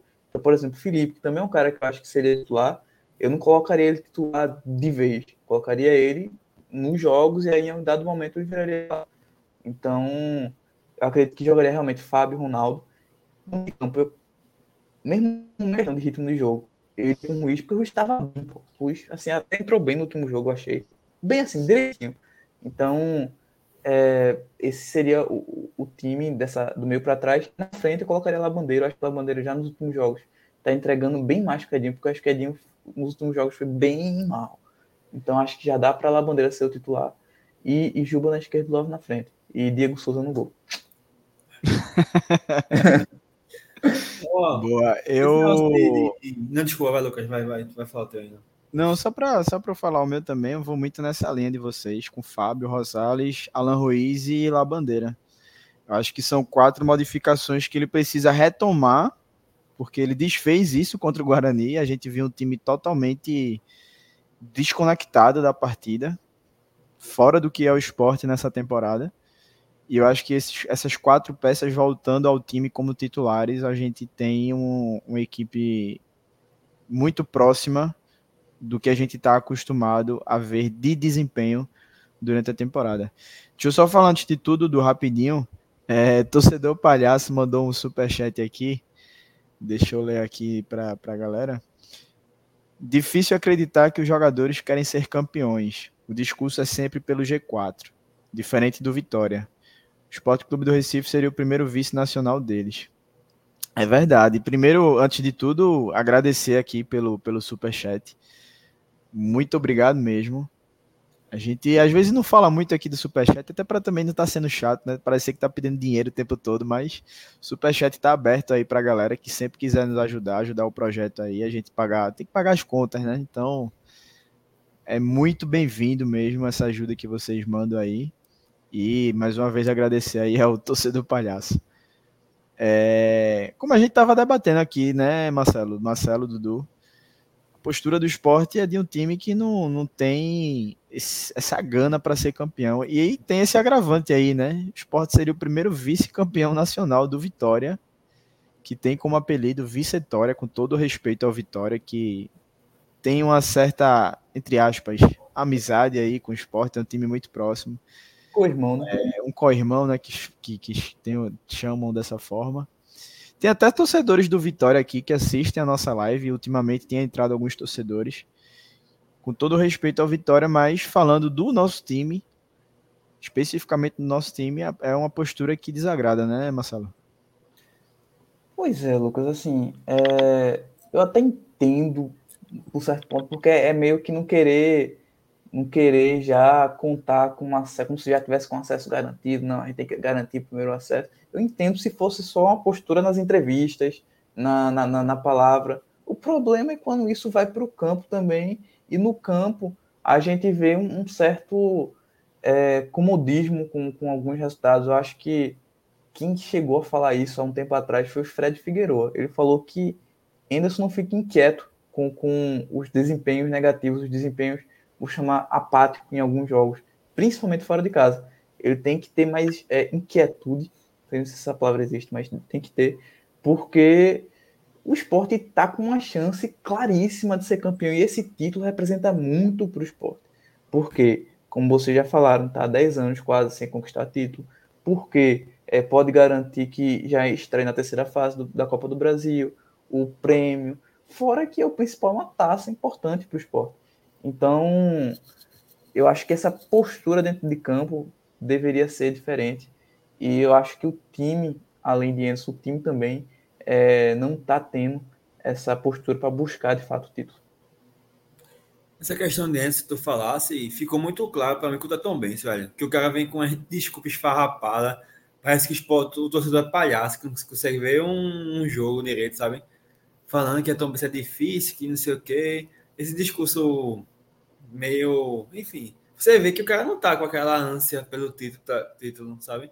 E o interessante é que ele já foi campeão três vezes, né? Goiás, Botafogo e não sei quem. América, eu acho. Foi, América. foi Minas sabe? Mas com o esporte, eu não sei, velho, que porra é essa que tá assolando no esporte, que os caras não têm essa gana para ser campeão de fato e buscavam um, sabe? Eu acho que é muito Legal, cultural isso tudo, como o próprio Pedro Cocre falou aí, que ele até intitulou como Borussia Dortmund. Isso. Borussia Dortmund, né? E de fato a gente não vê aquela. Pô, a gente tá acostumado, principalmente quem viveu a década de 90, eu vejo muito tu, o Nené, o Hugo falando, Laudenor, que, porra, década de 90 o esporte atropelava. Tinha pena de ninguém. Obviamente que o time tinha muita qualidade para isso. Mas no contexto da Série B atual, onde a gente também tem time para atropelar os adversários, o esporte deveria ter uma postura diferente, sabe? Então, eu tô com o torcedor palhaço aí também, com o comentário que ele fez, com Pedro e os demais do, do chat aí, que foram nessa linha de, de raciocínio da gente. Onde a gente não vê uma postura de time que quer ser campeão, diferente do Vitória. A gente vê no Vitória um time que, porra, vai fora de casa, joga em casa, buscando o resultado o tempo todo, com a gana de vencer. E isso passa longe de, de a gente ver no esporte. Ah, o Sidney fala num ponto que eu ia entrar. Ele diz que falta de cobrança da diretoria. Há muito tempo os diretores vêm se colocando como amigos de jogadores e não de patrão. É uma postura que realmente também me incomoda, Sidney. Eu concordo contigo, porque a gente vê uma postura dos dirigentes do esporte de. Óbvio que para aquelas bravatas que a gente já viu de um Homero Lacerda, de um Milton Bivar, de um próprio Arnaldo mais recentemente, né? É, acho que também não cabe. Mas essa cobrança internamente ela precisa existir para que os jogadores eles mudem essa chave, mudem essa postura, mudem esse pensamento e coloquem dentro de campo realmente o que o esporte merece, sabe? Para que a gente conquiste esse título. É... Esporte Ituano, dá para a gente encerrar, né? Passar a régua. Palpitezinho, palpite, palpite. Vai pro palpite. Eu vou de esporte 2x0. Ia ser o meu, essa porra. 2x1, 2x1. 3x1. 3x1, 3x1. Porque o Wesley Pumba, pra mim, já começa com um gol marcado já. Esse nome aí é foda. É... Dudu, faz a, a blogueiragem aí pra, pra gente pro próximo tópico. Galera, vamos se inscrever no canal aqui no YouTube. Voz da arquibancada. Se inscreve no canal, ativa o sininho, notificação, tudo, para não perder nada. Redes sociais da gente, passando aí no rodapé. É o arroba Voz da Bancada Underline. Twitter, Instagram, TikTok. Esse outro aí que eu não tô conseguindo ver o nome, porque. O Threads. Isso, perfeito. Corre para seguir lá, interage com a gente e vamos embora, velho. Que aqui é feito torcedor para torcedor, velho. Boa, Dudu. Deixa eu colocar. A gente vai passar para o próximo tópico aqui. É, que é Juba, né, velho? Ainda falando do campo, mas é, tem essa. Eu queria saber muito mais de vocês, e aí, nem falando tanto do campo, porque é um cara que já vai embora, mas eu queria saber de vocês qual vai ser a reação de vocês quem vai a campo, quem vai estar tá em casa, principalmente quem vai a campo, né? Porque eu até vi uma enquete hoje, não sei se foi no Jornal do Comércio, onde perguntava se o torcedor que, que estaria na Ilha do Retiro vai vaiar Juba, vai aplaudir Juba. Queria saber o sentimento de vocês e do pessoal aí também do chat. Comentem aí, deixem o comentário de vocês. Qual é esse sentimento de Juba em relação a Juba, né? Já que ele vai estar tá fazendo o último jogo dele pelo esporte contra o Ituano. Marcelo? Eu quero dizer assim, eu. Vamos lá. Os pênaltis de Juba que ele perdeu são coisas muito marcantes. Eu acho que nos dias posteriores a esses pênaltis, eu provavelmente xingaria ele, eu, eu realmente estava com raiva. Mas com o passar do tempo, se você parar para analisar, Juba ajudou muito o esporte. Juba tem números aí expressivos, não são números, ele ajudou o esporte em vários jogos que o esporte estava com dificuldade. Ele foi lá e deu uma assistência, e fez um gol, e fez uma jogada. Eu lembro muito de um jogo contra o Londrina, ano passado, que o Sport ganhou 2 a 0 O Juba jogou até mais ou bem mais ou menos. Só que os dois gols teve participação dele e nenhum dos dois gols foi gol ou assistência. Então, assim, tem jogo que, que ele de, ajuda a decidir com um lance que não é gol nem assistência, e mesmo assim ele participa diretamente. Então, além desses números muito altos que ele já tem, ele ainda tem outros, outros, outras jogadas em que ele participa.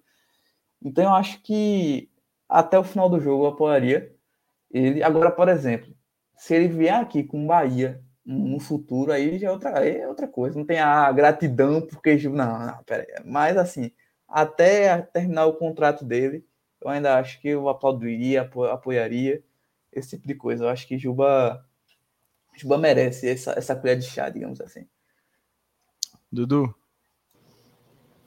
O cara ficou, ficou meio chateado por causa dos pênaltis, como o Marcelo falou, né? Contra o São Paulo mesmo, aquele pênalti ali para mim foi um absurdo, a forma que ele bateu. Mas, porra, eu não acho que eu não vai ele não, velho. De boa. Ele conseguiu dentro da. Enfim, ajudou o esporte e conseguiu fazer o, o, papel dele, né? Como jogador importante do clube, entregou por números, gols, assistências, participações, tudo eu acho que ele teve uma, uma passagem positiva aqui no esporte. É, eu tô com vocês. Vou até trazer um comentário aqui de Sidney que eu acho que representa muito meu pensamento. E como o Marcelo falou antes de ler o comentário de Sidney, depois daquele jogo contra o São Paulo, eu fui logo no Twitter, fiz um, um post assim. É que quando a gente tá com raiva, né? Que a gente pensa merda, faz merda, fala merda ali na adrenalina, principalmente torcedor que é movido pela paixão. E depois no jogo daquele era muito difícil, não vou dizer impossível, mas muito difícil ser racional. A gente já tinha a perda do título pro, pro Ceará e com o pênalti de Juba também, que ele perdeu. Mas eu tô com o Sidney nessa, onde ele fala que Juba foi profissional e, de, e deu tudo que ele poderia dar pelo esporte. Não vejo ele entregando mais não vejo ele entregando mais do que ele fez nessa temporada. Eu acho que passa muito por essa questão do profissionalismo, a minha atitude amanhã em campo. Eu vou para a ilha, vou estar ali nas sociais, provavelmente vou estar escutando muita coisa negativa, como a gente está acostumado ali nas sociais do esporte. Mas em momento algum, eu acho que Juba ele teve desempenhos ruins mas em momento algum eu achei que foi corpo mole, isso é uma opinião minha, tá? Em momento algum eu achei que foi corpo mole. Tem muito do debate de ah, ele não vai botar o pé nessa jogada para não se machucar e acabar melando a negociação com o Bahia. Talvez, talvez possa ter acontecido, mas corpo mole clássico quando a gente fala, né, no popular do, no futebol, eu acho que Juba não teve em momento algum foi profissional e acredito que amanhã ele vai ser profissional mais uma vez, principalmente no último jogo. Eu acho que ele vai querer sair por cima, de repente com um gol, com assistência. E eu, eu vou ser um, um dos torcedores que amanhã na Ilha do Retiro vou aplaudi-lo. É, torcedor Palhaço, mais uma vez, muito obrigado, meu velho. Ele manda mais um super chat aqui. Ele diz que o único errado nessa questão de Juba é o esporte não ter procurado ele no início da Série B do ano passado para renovar. Essa está na conta da direção.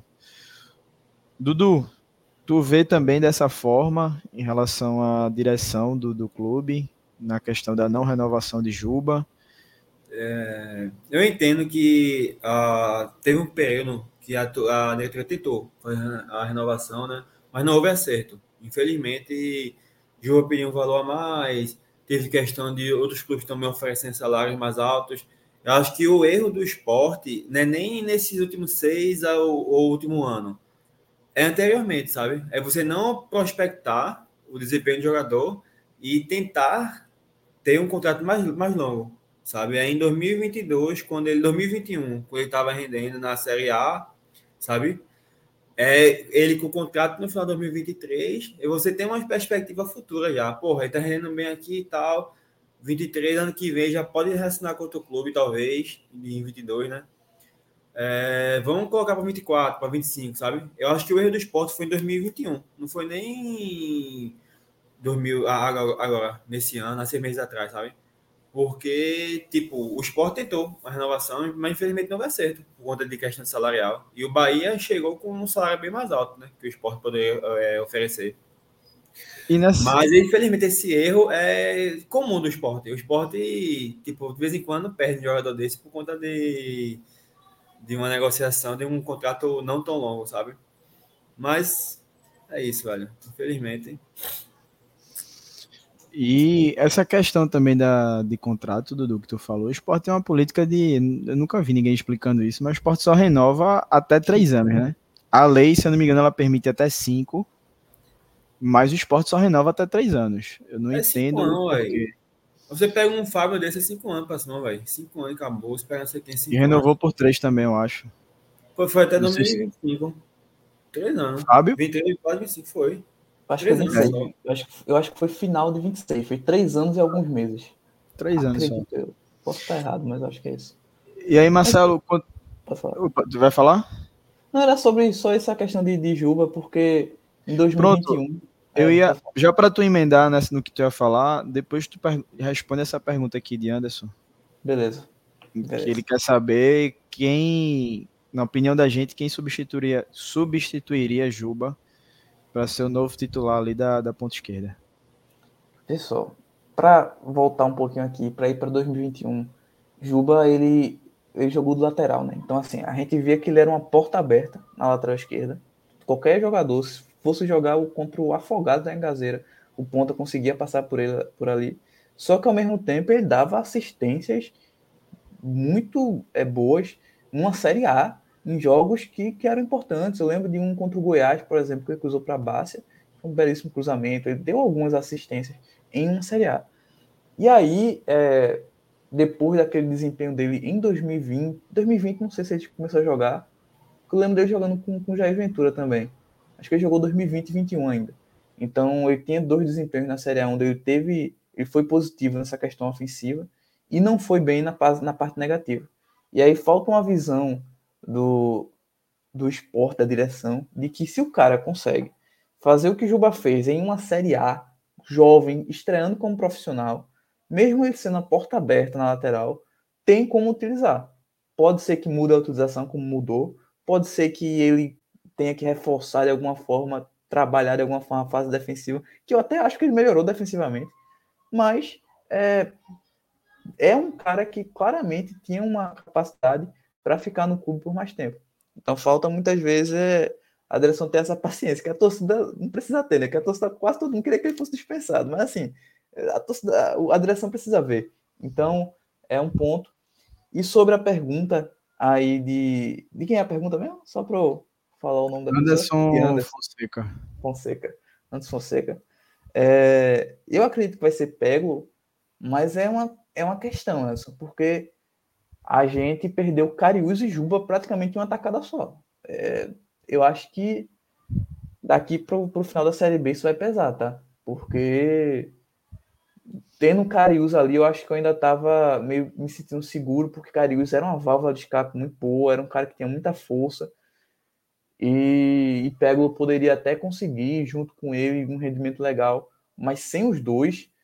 E Filipinho, estando machucado hoje, por mais que a condição dele, não pareça ser séria, é algo preocupante, porque vai que Filipinho se machuca novamente, vai que Pego se machuca e ou, ou não consegue render, e aí acho que o esporte tem poucas opções nesse setor. Por mais que Michel Lima tenha entrado direitinho, ainda assim eu acho que o esporte precisava ter um cara para vir para ser titular no lugar de Juba. Acho que foi a única falha no, no mercado. Nem a gente já falou outras vezes, acho que nós três já falamos outras vezes, que faltou contratar um substituto de Juba. Pego para mim é um reserva para Juba e para o substituto. Faltou o substituto. Mas vai ser Pego e Filipinho, provavelmente, aí nessa esquerda. É, eu tô nessa de, de também. O Wellington Santana, antes de Wellington, deixa o, é, o Wendel Leite ele fala que Juba vai ganhar quatro vezes mais que ganha no esporte, mais luvas, bichos e produtividade. Quem não iria? É, realmente. Acho que no pensamento do jogador não tá errado, não. Vai atrás de um contrato melhor até para garantir o futuro. Vai ser papai, né? Então tem que garantir o futuro do, dos herdeiros aí. É, o Wellington Santana ele fala dessa questão do contrato. Ele disse que não entende fazer o contrato só até o mês de agosto, se os campeonatos se encerram no final do ano. Se eu não me engano, Wellington, eu, eu posso estar errado, tá? Eu vou utilizar a palavra eu acho que alguém da, da base ou da diretoria falou em relação à janela da Europa. Não sei se tem muito sentido nisso, mas talvez tenha alguma relação. Eu, para mim, pelo menos essa desculpa, se é que realmente isso procede, como eu falei, eu acho que foi alguém do esporte. Tem a ver com a, com a janela da Europa, mas eu acho que tem muito a ver não. Pedro ele fala que na Europa ele vê jogadores fazendo contratos de oito anos, que foi o caso de Mudrik no Chelsea. Realmente, se ele e Enzo Fernandes também, acho que foi oito anos, Enzo. O Chelsea está fazendo muito isso para se livrar do fair play financeiro. É uma estratégia. É, Eu não sei se isso é tão comum no resto do mundo, não. Acho que o Chelsea pensou em alguma coisa bem específica para conseguir fazer esses contratos. Rosivaldo ele fala aqui de Juba, que a gente tem que lembrar que ele demorou a se firmar, começou na lateral e a turma dizia que ele deveria fazer curso técnico. Depois Florentino botou ele na ponta, melhorou, mas oscilava. Só esse ano ele se firmou. Ou, não, só esse se firmou. só não entendi o finalzinho aí. Acho que ele quis dizer mas... isso, só esse ano que ele se firmou. Só esse ano, né? Mas é isso. O início de Juba realmente foi um início complicado, assim como o de Mikael também, que saiu, foi emprestado, voltou e voltou fazendo muitos gols, foi importantíssimo para o esporte. E Cícero, ele traz até um ponto aqui que eu vi algumas pessoas debatendo no Twitter, WhatsApp, e aí eu queria saber a opinião também das demais pessoas no chat que estão nos assistindo. Ele pergunta se Fernandinho do Retro poderia ser esse substituto. E aí, Dudu? Eu não concordo, não, é. Mais de boa. Só? Só, é porque minha pergunta é questão de idade, não sei o quê, nível técnico. Beleza que tá rendendo, mas tava rendendo aonde? No retrô, na Série D. É, eu não me lembro como, como foi a última temporada dele. A antes de chegar no retrô, no caso. Como foram as últimas temporadas dele, sabe? Eu não sei. Pelo que ele fez no retrô, eu não acho que. Enfim, pegar a questão de idade também e tal. Eu não traria, não. Marcelo? Pessoal, a gente até passou por esse assunto também na, na última live. O esporte precisava contratar um titular para Juba. Só que hoje as opções a gente não pode contratar alguém que tenha contrato, a gente não pode contratar é, diversas possibilidades que a gente tinha até fechar a janela e agora, e agora não tem mais. Nesse contexto, eu acho que ele poderia ser um quebra-galho. Porém, porque, como eu disse para vocês, o esporte levou o azar de sair. Levou azar, não, né? Não se planejou, talvez, é, para a saída de Juba e Cariús. Isso dá uma fragilidade muito pro lado esquerdo do, do esporte, principalmente ofensivo. Então, por mais que o Fernandinho até jogue melhor pelo outro lado, ele já falou, né, deu declaração esse ano que ele estava na melhor parte física da, da vida dele, e no retorno de fato ele está jogando muito bem, está com ritmo de jogo. Então, assim, se for uma alternativa barata, agora tem uma questão que até Laudenor falou no, na última live, que ele recebe 100 mil por mês lá no retrô, ou algo próximo disso. Se for pagar isso, eu também não trazia, não. Mas assim, se fosse para atrasar um meio a meio até o final do ano, porque ele deve ficar no retrô pro ano que vem, talvez. O retrô quer isso, pelo menos. Aí eu acho que na impossibilidade de trazer mais ninguém é uma, uma possibilidade ok. ok. Na, oh, tem que trazer, mas é ok para trazer.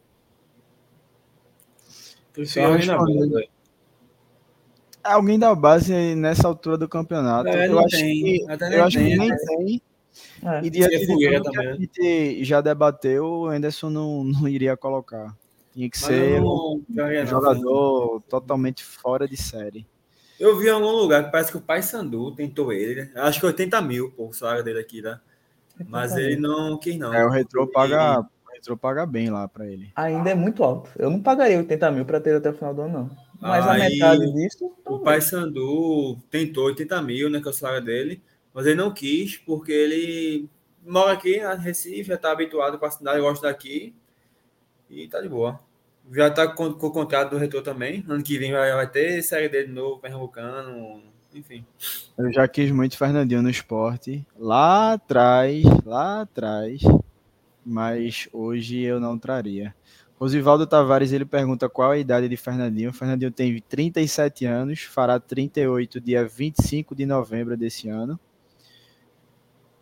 O Wendel Leite, ele pergunta aqui se o esporte subindo a gente ficaria com o Enderson para 2024. A gente já debateu isso e foi consenso aqui da, dos três que não ficaria.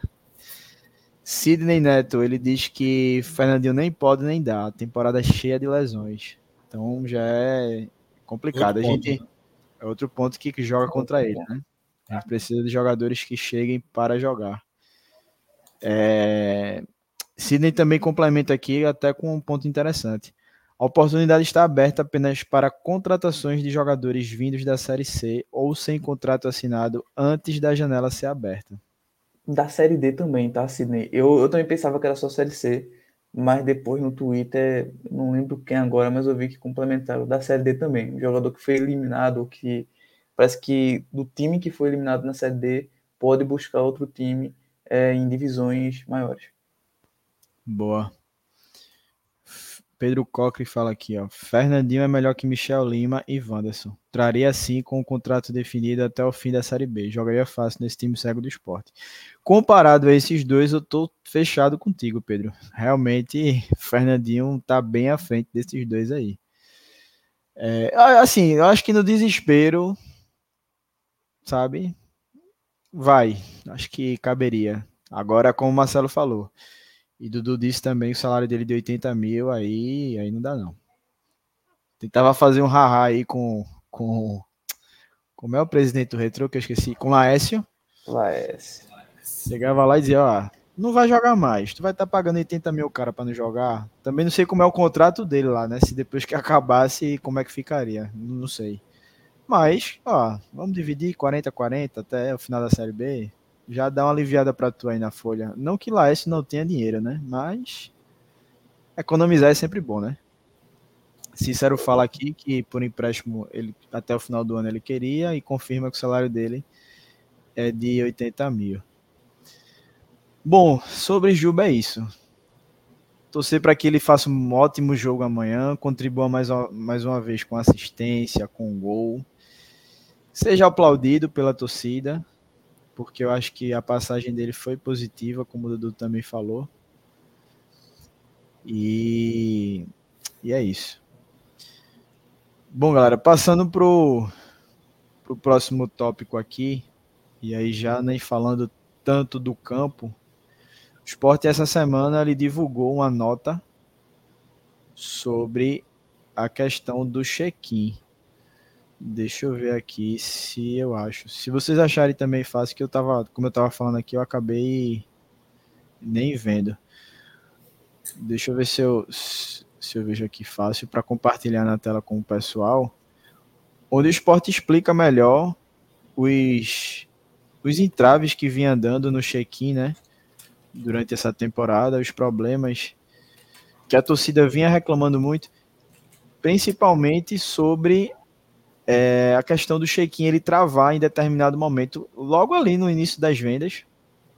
Então, o esporte ele explicou o porquê disso, porque tem um percentual que fica para a venda, principalmente para a questão de dependentes, né? Sócios dependentes, para que tenham a oportunidade de comprar esse ingresso. Não sei se. Pronto. Ah, Tá aparecendo aí para vocês? Sim. Tá. Pronto, boa. Então eu vou ler aqui um pedaço e Hugo tá até para entrar aqui na live com a gente, para porque ele também é, tem, tem informações também para debater, para acrescentar aqui a, a nossa conversa. Mas eu vou ler aqui a nota do esporte. Tu quer ir para outro tema não antes? Então? Não, ele, ele já está aqui pedindo o link. Ah, já já ele tá. Ele vai entrando. Enquanto a gente vai debatendo aqui, ele já já entra e, e passa as informações que ele tem. Deixa eu só ler aqui. Ele diz que o esporte vem a público esclarecer a formatação do check-in de sócios para as partidas na Ilha do Retiro. E aí, para resumir, obviamente, o esporte diz que tem um custo operacional do estádio em dias de jogo em cerca de 150 mil reais. A capacidade autorizada da Ilha do Retiro hoje é de 26.345 lugares, dos quais 3.051 são destinados aos visitantes. E tem aquela polêmica né, dos visitantes não poder ficar naquela curva entre a frontal e a, e a geral do placar, tendo que ficar no placar. Por uma questão de logística e segurança, o quantitativo é pouco acima dos 10 previstos pelo regulamento geral da competição. Se o esporte realmente fosse é, em cima dos 10%, baseado nos 26.345 lugares, seria menos do que esses 3.051 que está destinado aos visitantes, que eu acredito que seja a capacidade da geral lá do, do placar. Do placar. É. A capacidade liberada.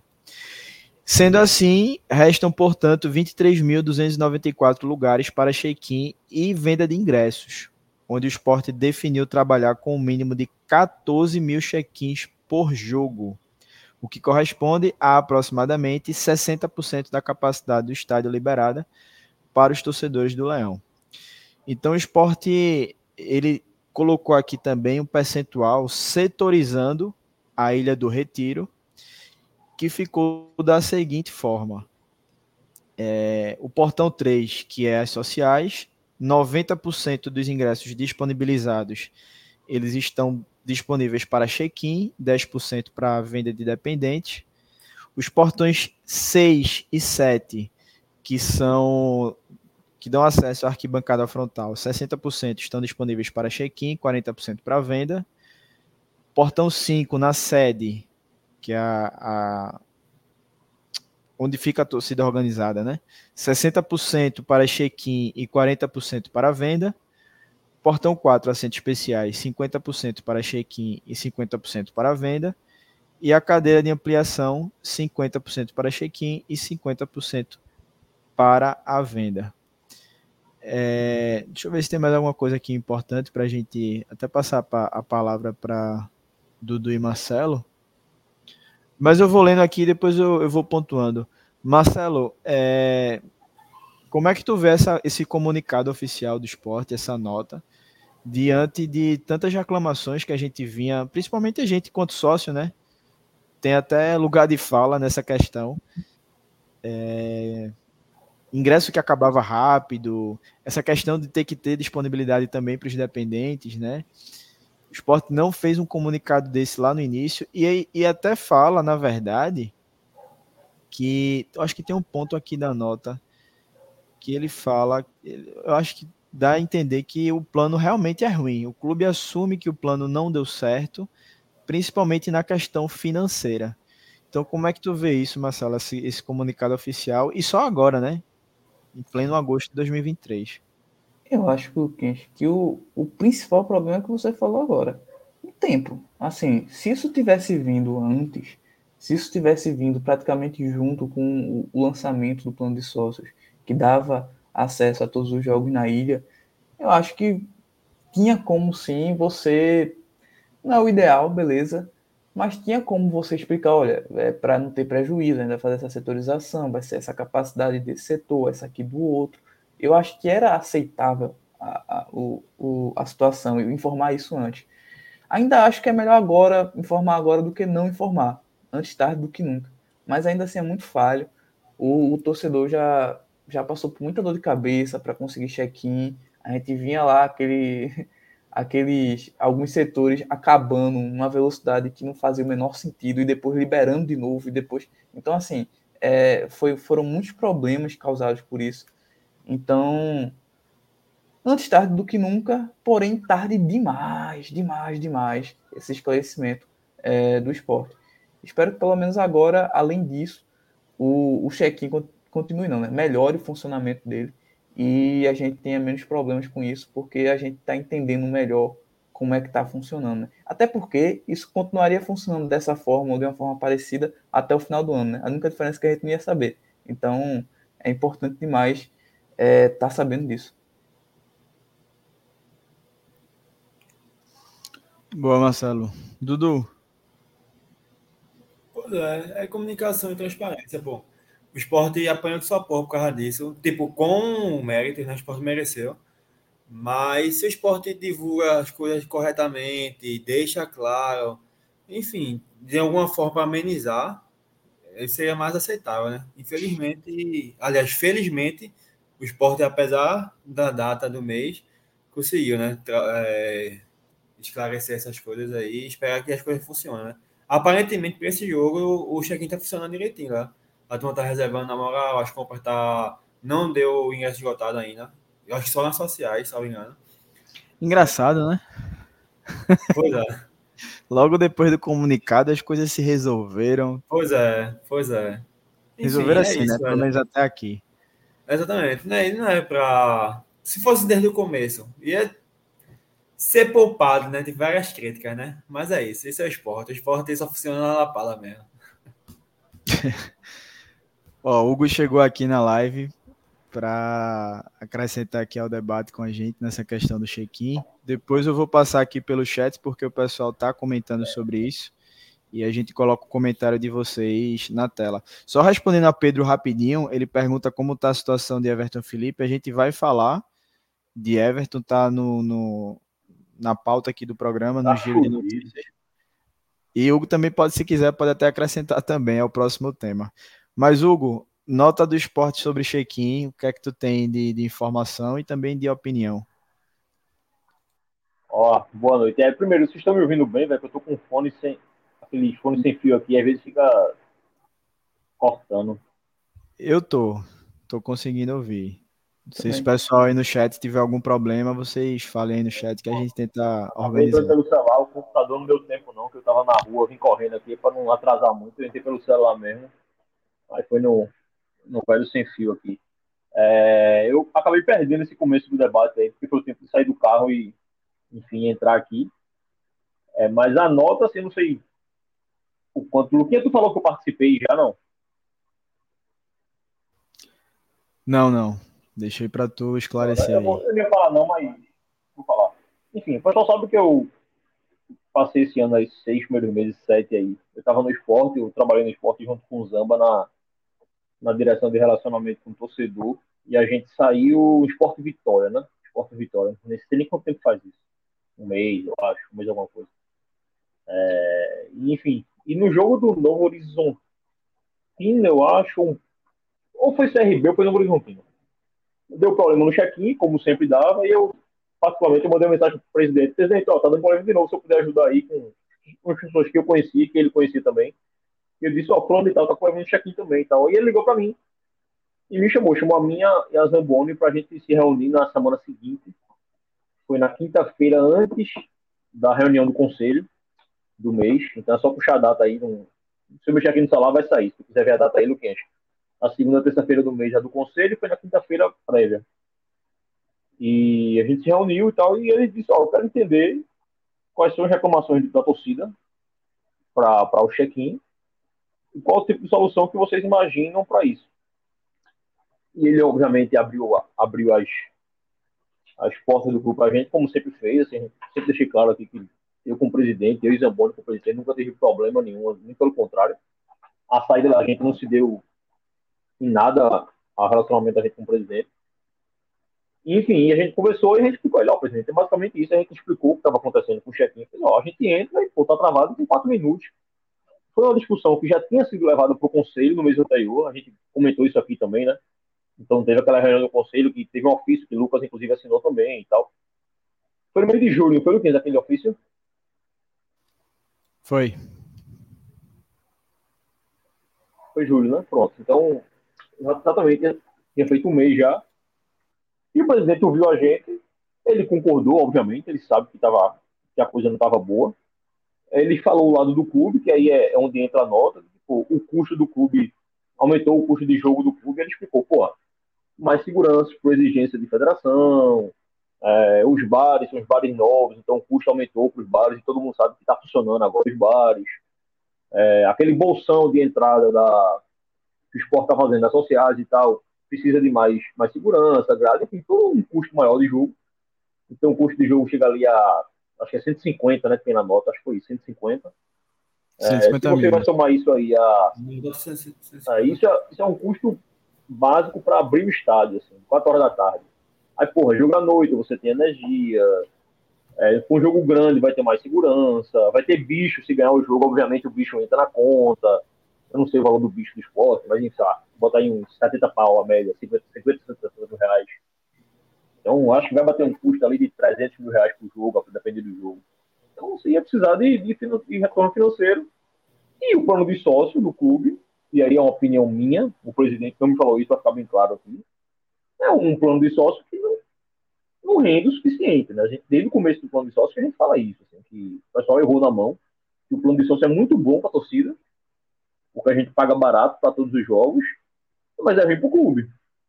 Porque a gente paga muito barato para todos os jogos. Então, assim, a renda do clube fica muito baixa. É, o esporte tem ali 26.345 lugares na ilha. É, a cadeira central são 3 mil e pouquinho se não conta ali, porque é proprietário e tal. A geral do placar é de visitante, que é 3 mil e pouquinho, então são 6 mil a menos aí. Então você tem basicamente 20 mil lugares para comercializar na ilha. É, e estava acontecendo esse problema do check-in. E aí é, um, é uma celeuma que, assim, a gente levou para o conselho duas vezes e tudo. A primeira reunião do conselho falou sobre isso. Gabriel, não sei se o Gabriel está por aí no chat hoje, Gabriel Martins, mas Gabriel estava lá e eu vi ele comentando no grupo hoje. A explicação foi até boa da galera, assim, tal não foi tão convincente, não, mas faz passar razoável. Mas na segunda reunião já foi algo meio. Foi Rafa Campos que falou. Rafa Campos, e foi engraçado porque a gente nem estava falando do tema, assim. Mas Rafa acabou puxando a palavra para falar sobre isso e tal. E aí eu acho que ali ele, ele pecou um pouco nos números ali, do jeito que foi dado. Ficou meio estranho, porque eu lembro que Rafa isso marcou muito. Rafa disse que apenas 70 pessoas tinham feito check-in no último jogo do Sport em casa, que eu acho que foi do Novo Horizontino não vou ter certeza, mas eu acho que o número não tinha. Só 70 pessoas tinham feito check-in. E aí, obviamente, assim, óbvio, se 70 pessoas fizeram check-in, dá a entender que pô, a procura do check-in é pequena. A priori você olharia isso, né? Mas, porra, a turma esqueceu de dizer que com 4, 5 minutos é travado o check-in, né? E na outra reunião do conselho foi dito que era um problema do sistema, né? E o sistema teria ele reconheceria quando tinha muito check-in ou quando tinha pouco check-in, automaticamente travava e tal, que a gente trouxe para aqui, foi um debate grande também. Mas aí nessa nota, Yuri, voltando à reunião com Yuri, ele pergunta a gente as opiniões da gente, a gente deu, não, presidente, é isso que a gente acha. É, um número que chama muita atenção, é, que também aí, vamos botar, o clube tem a parcela de culpa dele, tem, que é grande, é grande e tudo, mas a torcida tem uma pequena parcela de culpa nisso, pô é uma média de 2.000 a 2.500 check-ins por jogo que não roda na catata. A turma faz o check-in e vai para jogo. Não sei se essa pessoa repassa para alguém e alguém não vai, mas enfim, a pessoa faz o check-in e o ingresso não roda na catraca. Então o clube, porra, 2 mil ingressos por jogo, se você tem 20 mil ingressos para comercializar, é 10% do estádio, velho. E você não consegue comercializar. Então foi enforcando o clube também, e o clube precisa de renda, precisa de dinheiro. É, então a decisão do clube de fazer essa nota foi comunicar a torcida, foi algo que a gente conversou muito com o presidente. Presidente, e isso, mais uma vez, isso partiu dele, tá? Não fui eu que liguei para o presidente, presidente, você precisa falar, não. Partiu dele que ligou para a gente e disse, ó, eu preciso explicar isso para a torcida, eu quero que vocês conversem comigo e façam entender para a gente poder bolar um comunicado. E a gente foi, conversou com ele, entre muitas aspas, como consultor, como representante de torcida, porque eu não tenho, não represento ninguém aqui, assim. sou só um torcedor como qualquer um, não tenho essa pretensão nenhuma de representar ninguém. Mas aí, obviamente, eu conversei com meus amigos, a cara do Rubro Negro eu conheço, botei no grupo, um monte de Rubro Negro eu conheço, perguntei, ó, o que é vocês têm reclamação? Eu fiz um apurado, digamos, um filtro, e levei, ó, presidente, aí, pro clube, né? E levei, ó, as reclamações são essas aqui, ó. É isso aqui que se cobra, é isso aqui que se quer. E o esporte soltou essa nota ontem. Eu acredito que eu vou revelar aqui, nem perguntei a Zamboni, mas que Zamboni não vai ser contra, não. Mas uma ideia que a gente deu, que estava na nota, que é quase 100% que a gente deu, é a questão do cancelamento. Porque se muita gente faz check-in e não vai para jogo, eu acho que faltando sete jogos para acabar o ano, eu acho que era justo o esporte também punir essa pessoa, sabe? E, véio, se você não vai para jogo, fez o check-in, não foi para jogo, você vai perder o direito a um check-in. Então a, a, ideia que a gente deu foi: se a pessoa tivesse dois jogos de check-ins feitos e não fosse ao jogo, ela perderia o direito de ser prioritário na fila ou de ir para geladeira por um jogo. Acabou sendo dois na nota. Mas a ideia da gente foi para um jogo. Mas para isso, obviamente, você tem que dar o direito de cancelamento do ingresso, né? Porque se o cara faz o check-in, sei lá, amanhã adoeceu, viagem de trabalho, alguma coisa, o cara tem que ter a opção de cancelar o ingresso, pô. E aí, ontem, quando foi lançado a nota, já vi muita gente reclamando que não tinha a opção de cancelar. Parece que depois foi corrigido e apareceu a opção de cancelar. Eu confesso que eu não, não cheguei a entrar no meu para ver. É, então, essa foi uma ideia que o Zamoni conversou. Obviamente, assim, galera, repito, é uma ideia que assim, o clube sabe. Quer dizer, não sei se o clube sabe, eu sei que está errado. O plano de sócio erro, foi falho, acho que está bem claro. É, não existisse no contrato inicial, isso está errado também. Mas aí eu falo enquanto torcedor. Eu prefiro um clube que comunique. Pois ó, galera, erramos. Eu acho que na nota, no começo da nota, fica bem claro que o clube assume o erro, faz uma meia-culpa ali. Diz, ó, não é o ideal. Eu não vou lembrar das palavras aqui, Luquinhas. Eu não sei se tu, tu tá comunicado na tela, Luquinhas, botasse, não foi? Coloquei. É... Travou ou fui eu que travei? Não, acho que é minha internet que deve estar tá ruim. Normalizou é. aí? Aqui vocês estão. O que deu uma... Nossa, agora os dois travaram. Que. Mas... acho que aqui normalizou. O Hugo, Hugo deu uma travada. O Hugo travou essa. Voltei, voltei, voltei. No início da nota, o esporte fala: de antemão, o clube reconhece que o modelo então vigente não é o ideal. Haja visto que, dentre outros, o custo operacional do estádio em dia de jogos é de cerca de 150 mil reais. Pronto, é isso. Então acho que essa, essa parte aí fica meio claro que o clube reconhece que, ó, velho, deu merda. Tá? O famoso deu merda. Ó, deu ruim, galera. Esse começo aí a gente esperava uma coisa e aconteceu outra. É, e o clube reconhece. Então, assim, eu, enquanto torcedor, eu, obviamente, não sei se irrita, mas torcedor é otário. Torcedor quer o bem do clube. Então, assim, eu acho que enquanto torcedor é uma nota que você lê, fica com raiva. Mas eu, eu senti isso e muita gente falou comigo Pô, eu fiquei puto, mas pelo menos agora o clube explicou o que está acontecendo. Diz, ó, a gente está precisando vender X% para poder pra bancar as contas do clube. E é isso que está acontecendo. O torcedor que faltar dois jogos não, não fizer o check-in não for o jogo, esse cara perde o direito a ir a um jogo. Quer dizer, a nota for dois jogos, né? Perde o direito a ir a dois jogos. A capacidade do estádio é essa. Então, acho que foi uma nota esclarecedora. Assim.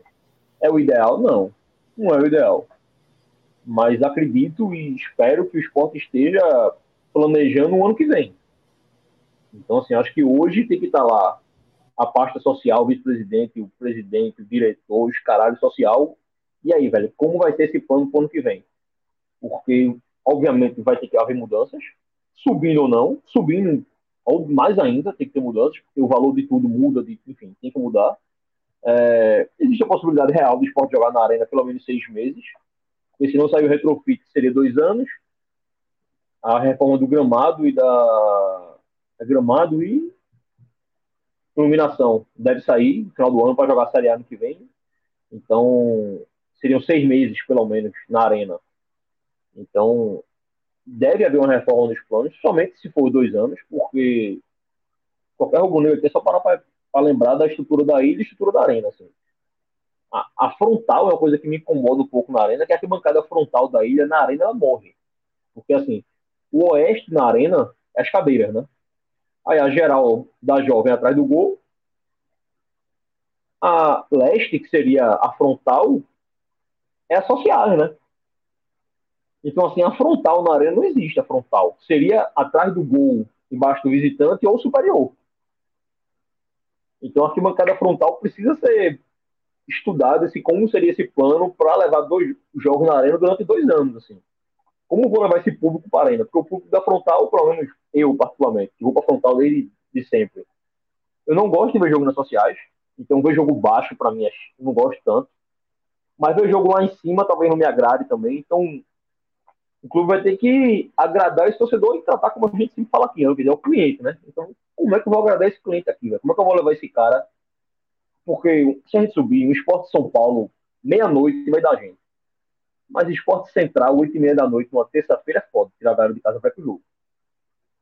Então tem que, tem que, vai ter que ser um plano que, que atraia o torcedor para se associar além do jogo, né? Porque o jogo vai ser complicado levar a galera para a arena pra todo dia, né? Porque esse ano a gente jogou aí dia de terça, dia de sexta, de quinta, cada horário maluco. Esse, se você imaginar esse jogo na arena, porra, vai ser difícil levar essa galera para lá. Então tem que ser um plano de sócio que atraia você para além do campo, que dê desconto em loja, que dê brinde, que desconto na casar, na piscina, enfim. Tudo que a gente fala sempre. Então, acho que essa nota, por fim, Luquinhas, é uma nota que esclarece, é, não agrada 100%, não vai agradar 100%, é uma nota que informa que houve um erro, e, e eu acho que só isso já me agrada bastante. Assim, um clube reconhecer que, o bicho, eu errei, velho, deu merda. Então, acho que já é um ponto válido na nota. É melhor do que ficar tapando só com a peneira, dizendo, ah, não, tá tudo certo, aqui tá lindo. E travando o check-in toda semana, pô. Não sou otário, velho. Torcedor não é otário. Então, a partir do momento que ele fala, ó, X% da frontal, X% da geral, X% das cadeiras. Eu não vou discutir aqui o percentual, porque eu não tive acesso aos números. Então, assim, eu até pedi, mas a parte social não liberou para gente, para mim, para Zamboni, os números da, de check-ins, porque a gente pediu os últimos cinco jogos que a gente queria saber valor, valor não, quantidade de ingressos vendidos, quantidade de check-ins feitos e o tempo de realização desse check-in de venda, para a gente poder opinar a respeito do percentual. Dizer, porra, ó, sei lá, vamos chutar aqui, na geral, na geral da jovem, só são feitos do, dos 3 mil lugares da geral, só 20% é check-in. Então não precisa reservar 60%, só reserva ali 30% por margem de segurança e vende o resto. Se na frontal, nos 8 mil da frontal, 80% é check-in, então, porra, bota 80% de check-in aí, 90% de check-in, só libera 10% para vender mas a gente não teve acesso a esses números, então eu não tenho como. E eu falei isso para o clube, inclusive, quando me perguntaram, eu disse: olha, eu não posso dizer se está certo, eu não posso dizer se eu concordo ou se eu discordo, porque eu não tive acesso aos dados. Então não tem como. Pode estar tá certo, pode estar tá certíssimo. Também pode estar tá muito errado, eu simplesmente não sei. Eu não posso concordar com algo que eu não faço ideia de onde vem, ainda mais pelo histórico do Leãozinho aí de erro nesse, nessa pasta, nessa questão, né? Eu não posso ficar digamos, meu número, eu não vou assinar um, um cheque em branco. Porra, a turma errou um plano de sócio 13 de maio, cancelaram, fizeram outro, erraram, fizeram outro, erraram. Eu não vou assinar um negócio desse, né? Sem ver os números, né? Pelo menos me mostrasse, eu digo, não, beleza, mas não vi. Então, assim, a, entre aspas, a minha mão e a de Zamboni aí nesse plano foi a questão de realmente fazer um comunicado, de pedir para o clube assumir uma culpa. É, essa questão do cancelamento. E a questão do percentual a gente falou, ó, tem que falar. Agora a gente quantidade, o valor é que a gente não sabe se foi bom, se foi ruim. É, a recepção da torcida, eu achei que foi dentro do esperado, assim, muita gente puta, mas muita gente puta e sim, puta e tipo, é, pelo menos eu estou puta sabendo porque eu tô puta. Antes eu tava puta porque tava sendo feito de otário. Agora eu tô puta sabendo o motivo. Que eu reafirmo, eu acho mais legal. É um jogo mais honesto. Eu digo, ó, eu estou errando com vocês, eu errei aqui, errei ali, desculpa aí, mas até o final do ano vai ter que ser assim, porque senão o clube não paga as contas. E beleza, torcedor vai. Que a gente sempre fala aqui, né? Torcedor é bicho otário. É o cara mais fácil de lidar no mundo, é o torcedor. Porque ele não vai virar as costas ao clube. Se, se esse comunicado aí fosse da lojas americanas, eu nunca mais pisar naquela porra. Se fosse do Cinemax, fudendo meu ingresso, eu não ia mais pro cinema. Mas é esporte e amanhã eu vou estar lá, porque é isso, porra. Não tem o que fazer, velho. Ninguém vai deixar de ir por causa disso. Assim. Até pode, um ou outro, assim, mas o cara não vai, porra. Então, assim, é, pelo menos joga limpo. Acho que, acho que é basicamente isso, Cash. Foi bom porque esclareceu muita coisa e até pela participação, né? De ver que o esporte escutou torcedores, principalmente torcedores que entendem de torcida, e esses torcedores na, na representatividade de Hugo Zamboni, também levando é, essa problemática para outros torcedores, outros sócios, para serem escutados e levar esses questionamentos lá para dentro, diretamente para o próprio presidente. A gente sabe que não é o ideal, como o Hugo falou, mas fizeram, né? Deixa eu até pegar uns comentários aqui, como eu tinha falado. É... Bota aí que eu tô até pelo celular, não consigo nem ver. Pronto, para a gente debater aqui, que o pessoal comentou. Sidney, ele fala que explicou, mas não convenceu. Como, como é que você lança um plano de sócio se você só libera 60% do estádio para check-in?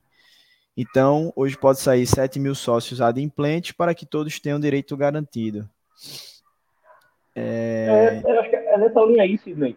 E alguns clubes, exemplo, o Corinthians, se não me engano, o Inter, não o Inter não sei, o Corinthians eu sei que é assim, com certeza que é assim. O Corinthians informou isso, quando você faz o plano de sócio do Corinthians, você já sabe, digo, ó, X% do estádio é check-in, não, não é o Itaquerão todo não, tá ligado? É, sei lá, 70%. Bom, então a torcida já tá sabendo, você já faz o plano sabendo disso dentro desse 70% do check-in, digamos que fosse na ilha, então o esporte vai liberar só, sei lá, 50% do estádio. Então vai ser 13 mil e pouquinho de check-in.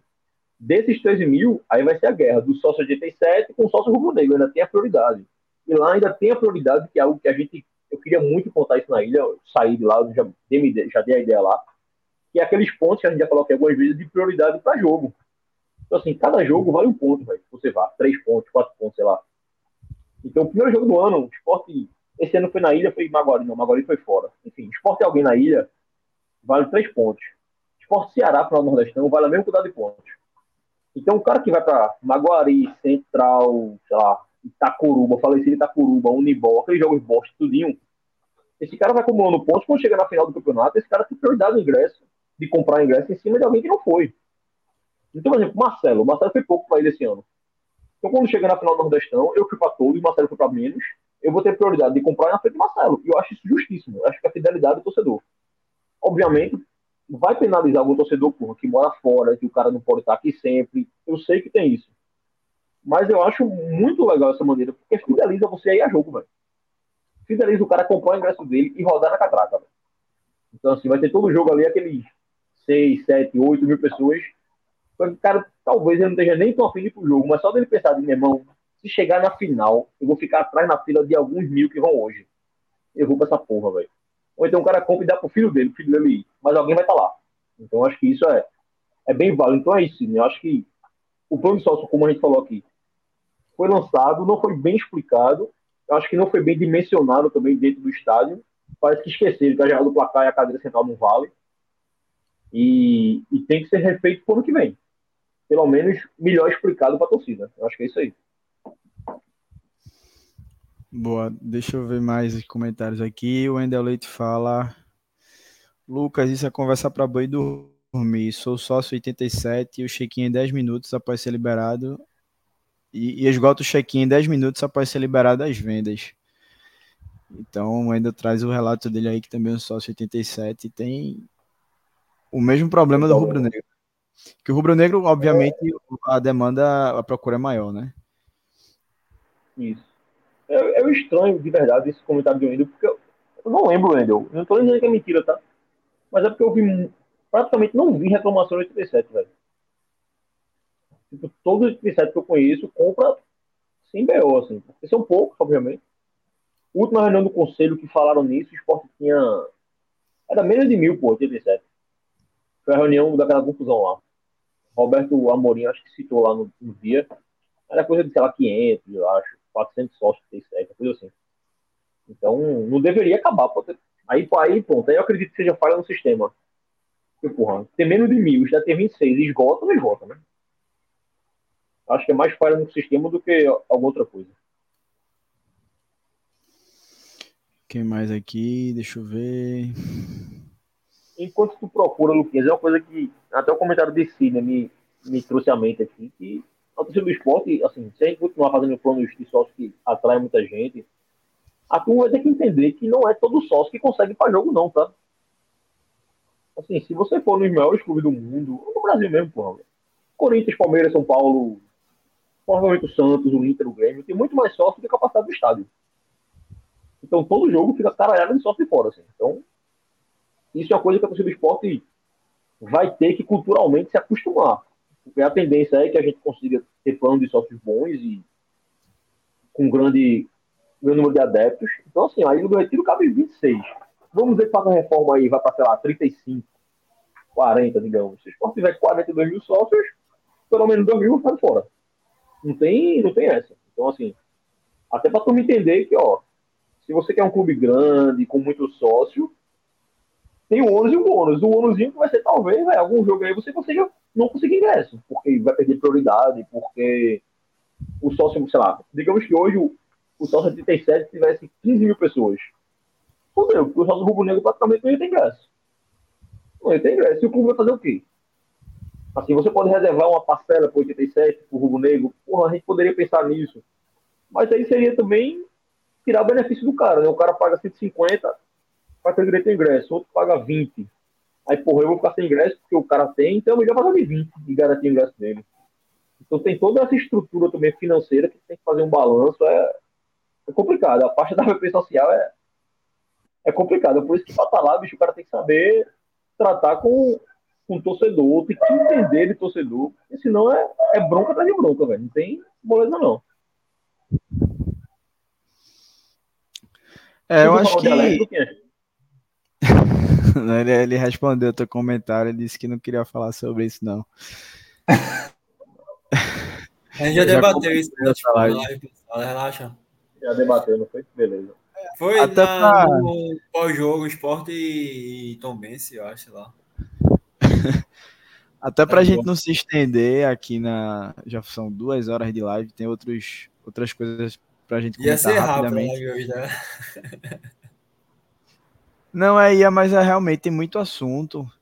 E até para a gente passar para o próximo assunto, eu acho que do Chequinho Hugo foi muito importante a presença dele aqui para ele esclarecer todo, toda a novela que foi, né? Principalmente essa costura que teve para o clube elaborar essa nota e a participação dele, de Zamboni, dos torcedores que deram opiniões e eles levaram essas opiniões lá para dentro e saber como é que foi toda essa foi elaborada toda essa nota. É, eu acho que dá para a gente até aproveitar o Hugo aqui, não sei se ele também tem alguma informação, sobre o caso de Everton Felipe, né? Que colocou o esporte na justiça, cobrando milhões aí, 18 milhões de reais. 18 milhões. Inclusive uma, uma pensão alimentícia. Alimentícia não, alimentícia. Vitalícia. Vitalícia. uma pensão vitalícia do, do esporte. Eu, não cai nada, eu, né? Eu vi isso ontem. É, até mandaram no grupo ontem, que eu acho o Marcelo, eu acho que não tive tempo de abrir véio, ainda. Ah, o processo, mandaram a peça, porque é público, né? E mandaram a, a peça, eu não cheguei a ler, velho. Eu ia ler pra, pra até comentar sobre, mas não tive tempo de, de ler, velho. Hoje, acho que foi Gil que falou, que ele deu declaração em algum lugar dizendo que não teve pessoa vitalícia, não. Isso é mentira, que ele não pediu e tal. Então eu não é cheguei a. Tem um ponto sobre isso. O vitalício seria até o fim de uma carreira do jogador profissional, que seria até os 35 anos. É uma média, até os 35 anos. Então é, não seria até a, o final da vida dele, não. É, é final da é vitalícia vida de jogador. Deixa eu morrer duas vezes, né? É na primeira morte, né? É quando se aposenta ali. É, eu acho. Assim, tem que ver a peça direitinho. Assim, o que, o que o que eu vi, eu acho que foi todo mundo viu, porque ele tinha pedido dando moral por erro médico, né? Essa pensão aí, porque. E, e, e acho que um detalhe massa que a gente comentar, porque assim, essa pensão, acho que é praticamente ele confirmando que a minha carreira acabou. Né? Minha carreira acabou. Isso não vai pedir pensão, porra. Até o final da vida de jogador. Joga bola, então bom trabalho aí. É só você trazer isso para um trabalho mais. A motorista de ônibus, porra, que no acidente de ônibus perde o braço Aí ele pede a pensão, porra. Esse cara não tem mais condição. O trabalho dele é usar o braço, ele não pode usar. Então, se Everton pede a pensão dessa, me leva a crer que ele sabe que a carreira dele acabou, né? Infelizmente, assim. Era um garoto que eu tinha uma expectativa alta dele, e eu acho que ele começou muito bem a carreira no esporte. Ali, lá, 15, 14, 15, 16, mais ou menos ali, ele, acho que ele tinha uma, uma carreira boa ali, tinha bom, bom desempenho, mas aí vem a lesão do joelho. Aí eu já comentei algumas vezes, assim, lesão do joelho é um negócio que, tirando o Ronaldo Fenômeno, irmão, não tem um que, que volte e resolva. Joelho é foda. Joelho é foda. E Everton acho que foi um desses, velho. Infelizmente o menino teve aquela lesão, não teve mais aquele desempenho alto. Aí depois teve outra lesão, e parece que, se não me engano, a segunda lesão que ele diz que a, a cirurgia não foi bem feita. E aí é outro BO. Porque assim, isso juridicamente, uma coisa é Everton vir e falar aí, meu joelho deu merda, o esporte, o método esporte deu meu joelho. Outra coisa é ele provar isso, né? Porque aí tem que ter lá o do médico. E não é do médico dele, é o médico dele, é o esporte, na defesa do esporte. Se é que é o caso, tá? Eu não sei se, se foi. Vai ter que chamar laudo do esporte também, aí chama o perito judicial para dar o laudo do joelho do cara também, para saber se a cirurgia foi boa. Aí, além da cirurgia, tem a fisioterapia. Ele fez a fisioterapia devida, o esporte ofereceu para ele o serviço direito, a parte de recuperação no CT, que até onde eu lembro, posso estar muito errado, mas até onde eu lembro, o esporte nunca faltou com isso com nenhum atleta, na verdade. Assim, o esporte sempre. Eu vejo a galera se machucando e o cara estava treinando, porra. Denis estava aí. É, João Igor passou dois anos encostado, treinando, fisioterapia, tudo. Então, assim, não lembro do esporte falhar nesse sentido. Só um ponto é... aí, teve Neilton, né? Fala. Neilton também botou o esporte na justiça por questões, por falhas na parte médica. Mas eu, eu acho que Richelli também. Eu não sei se na, na questão da, do processo ele tem isso, mas ele alegou em algum momento que o esporte falhou com ele foi. nessa questão médica. E acho que, se eu não me engano, o Richelli foi que o esporte não teria operado, teria, teria preferido fazer o método convencional, uma parada dessa. Assim. É, então, então tem uma certa recorrência aí, né? Exato. São é, esses três casos. casos. O Dinailton, eu posso estar muito errado, mas eu acho que o Dinailton, o esporte na época mostrou até umas provas de que tinha feito o que deveria, o que ele dizia que não tinha feito. Eu não vou lembrar o que foi de jeito nenhum. Mas acho que rolou essa foto mostrando as provas que é. não foi. É. Mas enfim, aí é isso. Assim, a gente tem que esperar para ver provas, tanto da parte de Everton, que a que Everton está que a Everton tá pleiteando e quais as provas que ele tem. Tem que ver a parte Ele até esporte. fala aí, ó. Tem a, a nota que ele colocou no, deixa eu até aproximar aqui, falei que tá... no Instagram dele eu vou ler só o finalzinho, tá? Ele diz que ele não está cobrando os valores que o clube devia a ele, pois esses valores já prescreveram. Ele, infelizmente, não posso mais cobrar, pois eu cobraria se pudesse. Aprendi que no futebol não existe gratidão. E quando você não serve mais, você é descartado e pronto. Não estou cobrando pensão vitalícia, como algumas pessoas noticiaram. Estou cobrando aquilo que me fizeram e tudo que está sendo cobrado tem provas, tanto em contrato, a, em contrato áudio, conversas, vídeos e estão anexados no processo. É assim. Eu, como advogado, eu sempre espero ver a outra parte. Assim, é... Uma parte só quando fala é foda. Mas, sou bem franco assim. Se Everton tiver certo, o esporte vai ser punido, porra. Tem que fazer. Tem que ser punido. Sei lá, a parte do contrato, né, eu lembro que rolou esse zoom, zoom que o esporte tinha dito a ele que ia renovar o contrato e não renovou e tal se houve alguma coisa que juridicamente implique que o esporte esteja errado, que o esporte seja punido. Não tem o que fazer, não. Acho que tem que ser bem franco, assim. Agora, tem que ser provado, porra. Tem que ser provado. A gente, às vezes, somente quando você pega muito abuso de um, de um dirigente, né? sei lá, Yuri Romão, por exemplo, o cara tá puto com Yuri. Aí tudo que o cara bota com processo contra o esporte, o Yuri tá errado. Tá, tá errado, tá errado. Então, assim, seja com o Yuri, Yuri é o exemplo atual, mas seja com qualquer outro, com Milton, com Arnaldo não, Arnaldo tá errado sempre, mas os outros todos, acho que tem que dar sempre o benefício da dúvida. Assim, o caso Nailton era um caso desse. Todo mundo disse que estava errado, o esporte foi lá e, e mostrou que estava certo. Teve, recentemente teve algum algum caso recentemente judicial aí que eu disse a vocês que ia dar bom para o esporte, mas eu não lembro qual foi o caso. Não lembro algum caso recente aí de judicialização no esporte. Teve Marcelo Aju, né? Marcelo Aju. Marcelo Aju. É, Marcelo a Ju. A Ju, a Ju, isso, a Ju, a Ju. É, a Ju. A Ju e o de Caiu, já fez essa J dica. Eu digo, mas você não vai nada, não, porra. Não deu. Tipo, deu outro, que é outra prova, foi outra coisa, que eu não tive nem acesso à prova. Ah, e Michel Baixo também. Teve esse Michel Baixo também, que eu acho que não. Pelo que eu soube, não vai dar em nada também. Se não é raro, como me disseram, não vai dar em nada. Então, assim, tem que escutar os errados. É, é, bem simples, assim. Vamos ver o esporte. Se o esporte vai se pronunciar, que eu acredito que não vá, publicamente sobre isso, porque é questão judicial, o esporte vai se pronunciar no processo que eu não tenho que fazer mesmo. Acho que não tem que vir aqui dar entrevista, não, até por estratégia de defesa. Você não pode vir na Globo amanhã e dizer, não, vamos falar isso, isso e isso. É estratégia de defesa, porra. O advogado dele se vir para o processo e se defender no processo. Aí é. é judicial. Agora, fico, eu fico com pena do garoto, porque um cara que é novo, Everton tem 25 anos, 24, 25 anos. É, sai até uns um outro no WhatsApp porque tá com problema financeiro. Enfim, era um cara que tava em depressão e tal. Então, assim, todo um, um contexto com o cara. Everton fez 26 anos, dia 28 de julho. Porra, muito novo, velho. Muito, Muito novo. É muito novo. Eu fico com pena deles porque o que mais me pegou nessa nota foi isso, velho. A questão da pensão, que é praticamente ele decretar o fim de carreira, velho. O cara foi pro retrô e teve que se operar de novo. Não sei se é a mesma lesão, se não, mas acho que o joelho é o mesmo. Então é, é um moleque de 20, 26 anos aí que acabou a carreira dele.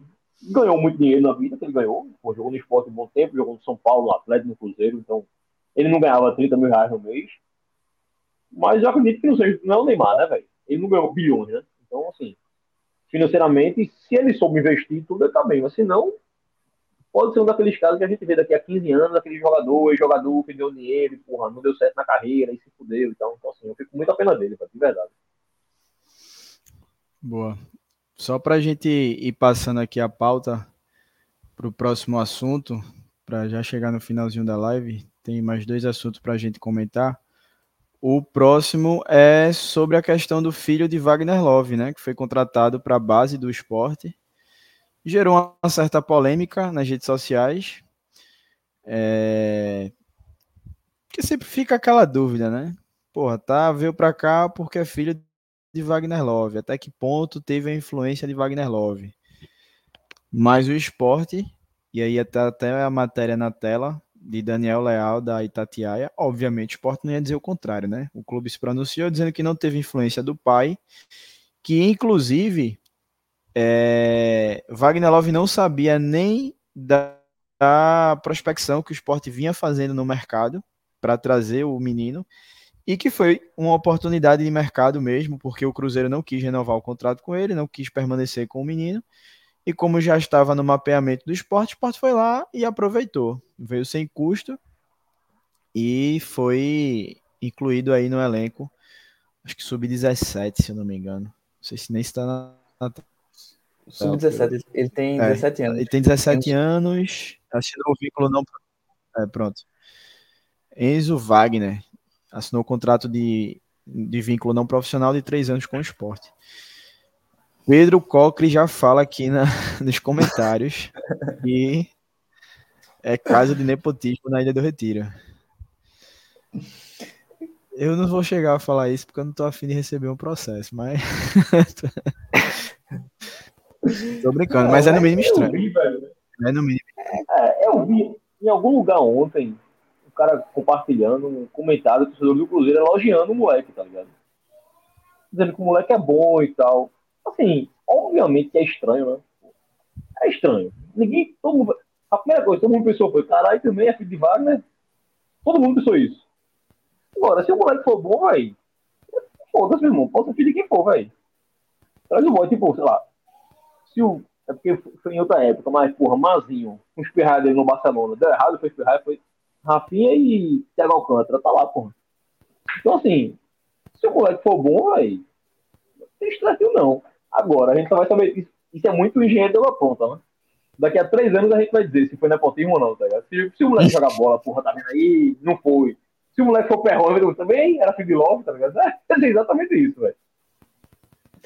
Mas é, e assim, eu, vi essa informação também que o Hugo viu, que foi do torcedor falando bem dele. E é isso, assim, o que a gente podia ter para ter uma noção era ver o pessoal do Cruzeiro, que já conhece um pouco mais ele, ver o que eles acham. E praticamente de forma até unânime, o pessoal gostava dele, sabe? Não era um super craque, mas era um cara que ajudava, que parecia ter um futuro legal. Então, assim, a princípio eu achei que não me incomodou tanto depois que eu vi isso, não. Denu tá no chat, não tá? Tá, comentou aí. não assim. Não deve ser Ele disse que que Love né? Sobre isso, o Leonardo Marinho ele fala aqui que ele tem certeza que joga mais que Gabriel Santos. Porra, E lá o a, gente, a gente teve Paulinho, Pardal, Vitor Gabriel, tem menino da base aí que não presta pra nada. E traz um filho de logo aí, pelo menos deixa o pai feliz, pô. Não é que o pai faz gol. E Laudenor, ele comenta que Love vai ser diretor do esporte. Ele já trouxe Michel Lima que é do mesmo empresário, É né? empresário, né? E agora o filho dele é contratado e fica essa dúvida, né? Mas é isso. Dudu, algo a comentar? Não, de boa. Tranquilo. De boa. Vamos ver, vamos ver o boyzinho jogar, né? Pra gente analisar depois. É, tem, eu acho, eu acho que eu vou, eu vou por esse caminho também, até para não ser injusto com, com o menino, pra também não tem pra nada a ver, né? né? Oi? É, Pra copinha, né? É, torcer que vai pra copinha, pra gente ver ele na copinha ano que vem. Pois é, ele tá chegando já, problema, já. não. É, acho que é muito aquilo que ele falou, velho. Ah, julgar o boy. Esse boy já deve sofrer uma pressão do caralho por ser filho de Love, tá ligado? Todo quanto que ele vai, a galera fala isso. Também é filho de Love, é filho de Love, é filho de Love. Pois é. Deixa o boy jogar aí, vê se o boy é bom. Deixa o outro aparece, pô, o filho de fulaninho que é bom, o irmão de fulaninho, porra. O Ronaldinho Gaúcho era, filho de, era irmão de Assis, pô. Assis jogava no Grêmio, né? Aí, na Isso. certeza que se fosse hoje, todo mundo ia falar. Também é irmão de Assis, vem pra cá. Foi o Ronaldinho Gaúcho, pô. Tem Sócrates e Raí, e Raí também, que era um. De um- Raí. É. Mazinho com o Thiago Alcântara. Porra, Djalminha, filho de Djalma, porra. Djalma Santos. Maílson e Denival, quem sabe? Acredito. Pronto, aí, Marcelo, a hora de acabar a live, né? Hora de acabar a live, porra. ó, é, já falando em acabar a live, a, a última, a última pauta aqui, na verdade, é mais uma divulgação do. Para quem não conhece, eu acredito que todo mundo aqui conhece, mas vai que ainda tem alguém que, que não tenha visto. Valfrido, que é cônsul do esporte em São Paulo, sócio do esporte, grande torcedor do esporte.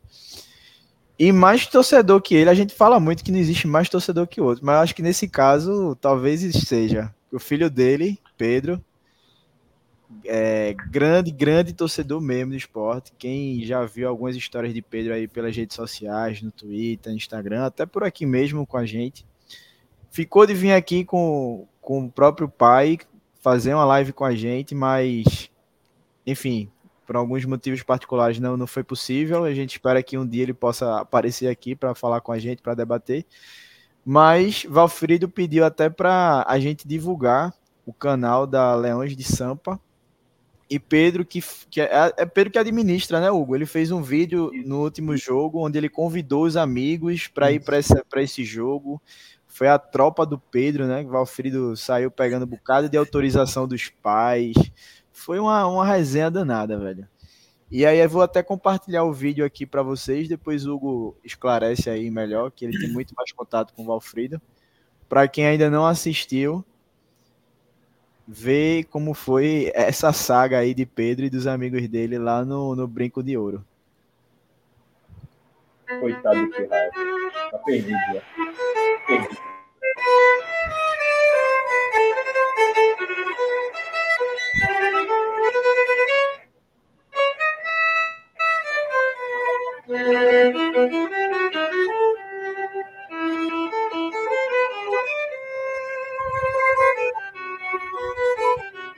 Camisa do esporte.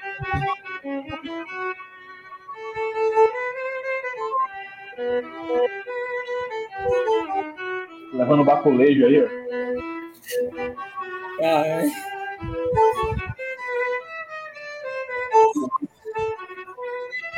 Espirrar tudo dele comemorando o gol.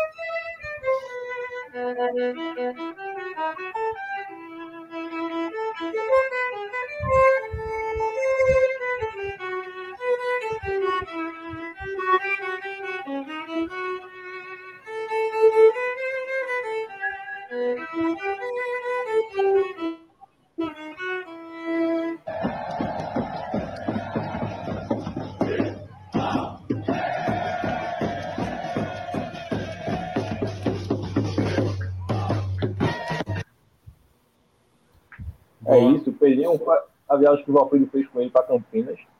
É, o Pedrinho é maluco, né? Assim, já- acho que tá com 12 anos, eu acho, 11 anos, por aí. E assim, eu tava até comentando. O Pedrinho é um rubro-negro doente, obviamente. E pra ele é foda ser rubro-negro, né? Porque o Pirraia só vai pra jogo com o Santos, São Paulo, Corinthians, Palmeiras. Então, assim, Série A é só porrada na cabeça. Aí pegou a Série B esse ano, conseguiu ir pra Guarani, pra Campinas, né? Viu o Guarani. No Horizontino, não lembro se ele foi. Acho que não. O da É Ponte eles foram né? também. É, o, da, o da ponta eles foram. O Valfrido sempre, sempre que pode levar eles pro jogo lá. E esse jogo aí foi massa porque ele convenceu os pirraias da escola aí pro jogo com ele, velho. Aí o Valfrido chegou no grupo da gente, não, velho. Tô recebendo uma mensagem aqui da mãe e dos colegas dele. Valfrido, é verdade que meu filho vai pro jogo, não sei o que, como é isso e tal. Então, o Valfrido aumentou a van, acho que ele levou uns cinco pirraias, velho, de colégio, assim. Ele mandou uma foto pra gente, um vídeo, sei lá, os pirraias saindo do colégio, assim, uns quatro, cinco pirraias. E o esporte, aquelas camisas ali, até Marcela, que mandou as camisas para o Alfredo, para homenagear o Pirraia. Aí mandou a camisa para Pedrinho e para os amiguinhos dele da escola. Então, foi uma camisa do esporte pro jogo, achei massa isso. E o Alfredo falou ontem comigo, inclusive, que quando foi pegar o Pirraia na escola ontem, foi no treino de futebol, sei lá. Tava no time todo esporte, todo mundo jogando bola do esporte. Ele mandou um áudio de uma mãe com sotaque paulista, né? Dizendo que o Alfredo, meu filho, já queria ser Corinthians, pelo menos ele vai ser esporte. Então, assim, caralho. Tirando que erra de ser Corinthians, mas é esporte. Coitado Boa. que raiva. Né? Caminho certo, melhor ainda. Vai, vai te aperrear bem pouquinho na vida aí. Então, o Pedrinho tá nessa luta lá. Aí esse canal, esse aí, ó, da Leões de Sampa, o Pedrinho tá tomando conta. Aí o Alfredo disse que ele fez esse vídeo aí, fez, pô, pai, flopou meu vídeo, tinha, sei lá, 12 visualizações, 13 Aí o Alfredo mandou pra galera, começou a ver e tal, curtir, o Ferrari se empolgar. E ele, ele, porra, obviamente, imagina você aí com 12 anos, na loucura de ser esporte, e querer que achar que o esporte é o melhor time do universo, que vai ganhar de todo mundo. Acho que o Pedrinho era o único cara no mundo, sem consciência, que achava que o esporte ia ganhar de São Paulo no Morumbi e acabou ganhando. Então, assim, o menino é daquele maluco, assim, maluco, maluco. Então, quem puder entrar aí, dá essa moral aí lá, curte o vídeo, se inscreve no canal, curte o vídeo do Pedrinho aí para fomentar, infelizmente, fomentar a loucura do Pirraia. A mãe desse menino deve ser louca. E que, e que ele nunca saiba a realidade do que é Esporte Clube do Recife, assim como a gente sabe, para não é, acabar é, é. com todo esse brilho, todo o sonho dele, tudo que ele sabe de esporte hoje, que nunca chegue até ele, os bastidores do clube, porque o brilho nos olhos acaba, vai embora na hora. Na hora, na hora. No instante. Terça-feira tem reunião do conselho, da, próxima, da outra terça, né? Tem reunião do conselho. Aí o brilho já vai, vai escurecendo. É, ele, ele, nem saiba que o esporte tem conselho deliberativo. Quando ele vier saber desse tipo de coisa, talvez já seja uma SAF, com dinheiro, bem estruturada. Aí vai ser massa. É. Mas é isso. Eu tenho que ir embora aqui que a mulher tá chamando já. É, a gente vai encerrar já. Galera, é, agradecer a todo mundo que estava aqui no chat com a gente. Valeu demais. Live hoje quase duas horas e meia mas com muito assunto para jogo bem redondinho aí, com muita análise, principalmente análise tática, escalação, dados, muito bem feito aí por Marcelo, por Dudu. E é isso. Amanhã ilha lotada, se Deus quiser, dentro do possível, né? Já que realmente não dá para lotar na sua 18, totalidade mesmo. Mas é por aí, uns 18 por aí. Mas quem puder vá para a ilha, a gente precisa, o esporte precisa muito nessa reta final para a gente realmente conquistar esse acesso e cobrar esses caras para a gente ser campeão, porque é como eu falei, se no final do campeonato Vitória realmente for melhor que a gente, for muito mais merecedor, beleza. Mas tem que cobrar esses jogadores, cobrar Anderson, ser chato como a gente é, como o Rubro Negro é, para que a gente conquiste o título, porque são vão fazer 10 anos que o esporte não ganha um título importante. 10 anos, isso é muito tempo. Então é isso, vamos embora. Agradecer todo mundo que estava aqui assistindo essa live, quem comentou, quem fez esse programa junto com a gente, enriqueceu o debate. Pedro, Sidney, Cícero, é, Felipe, Rafael, Laudenor, Leonardo, porra, Emilton que estava assistindo lá de, de Dallas, torcedor Dallas, palhaço, é... porra, dois superchat aqui, sensacional. Muito obrigado. Jefferson tava aí hoje? Jefferson tá, chegou um pouquinho tarde, disse que mas estava por aqui. O Wendel, o Wendel Leite está sempre por aqui com a gente. Quem mais? Rosivaldo, Vanildo também. Enfim, abraço para todo mundo. E para quem chegou até aqui, vai escutar em formato de podcast, já já está no ar. Beleza? Vamos embora pelo esporte tudo. E Vamos embora tudo. Valeu. Tá na ilha. Domingo é primeiro, né? 8 e meia domingo. Pós-jogo. Dudu, vai amanhã. Este ano nosso time vai ser mesmo Barrado. campeão. Todo mundo vai cantar e dizer: ninguém segura o esporte, não. Este ano nosso time vai ser mesmo campeão. Todo mundo vai cantar e dizer: ninguém segura o esporte, não. Na ilha vou ver, hey, a turma pular, hey, de alegria quando o time entrar e mostrar a bola no pé, meu esporte em ação. Casa, casa, casa, ninguém segura o leão. Casa, casa, casa, casa, casa, a turma é mesmo boa, é mesmo da fraca. Esporte, esporte, esporte. Este ano nosso time vai ser mesmo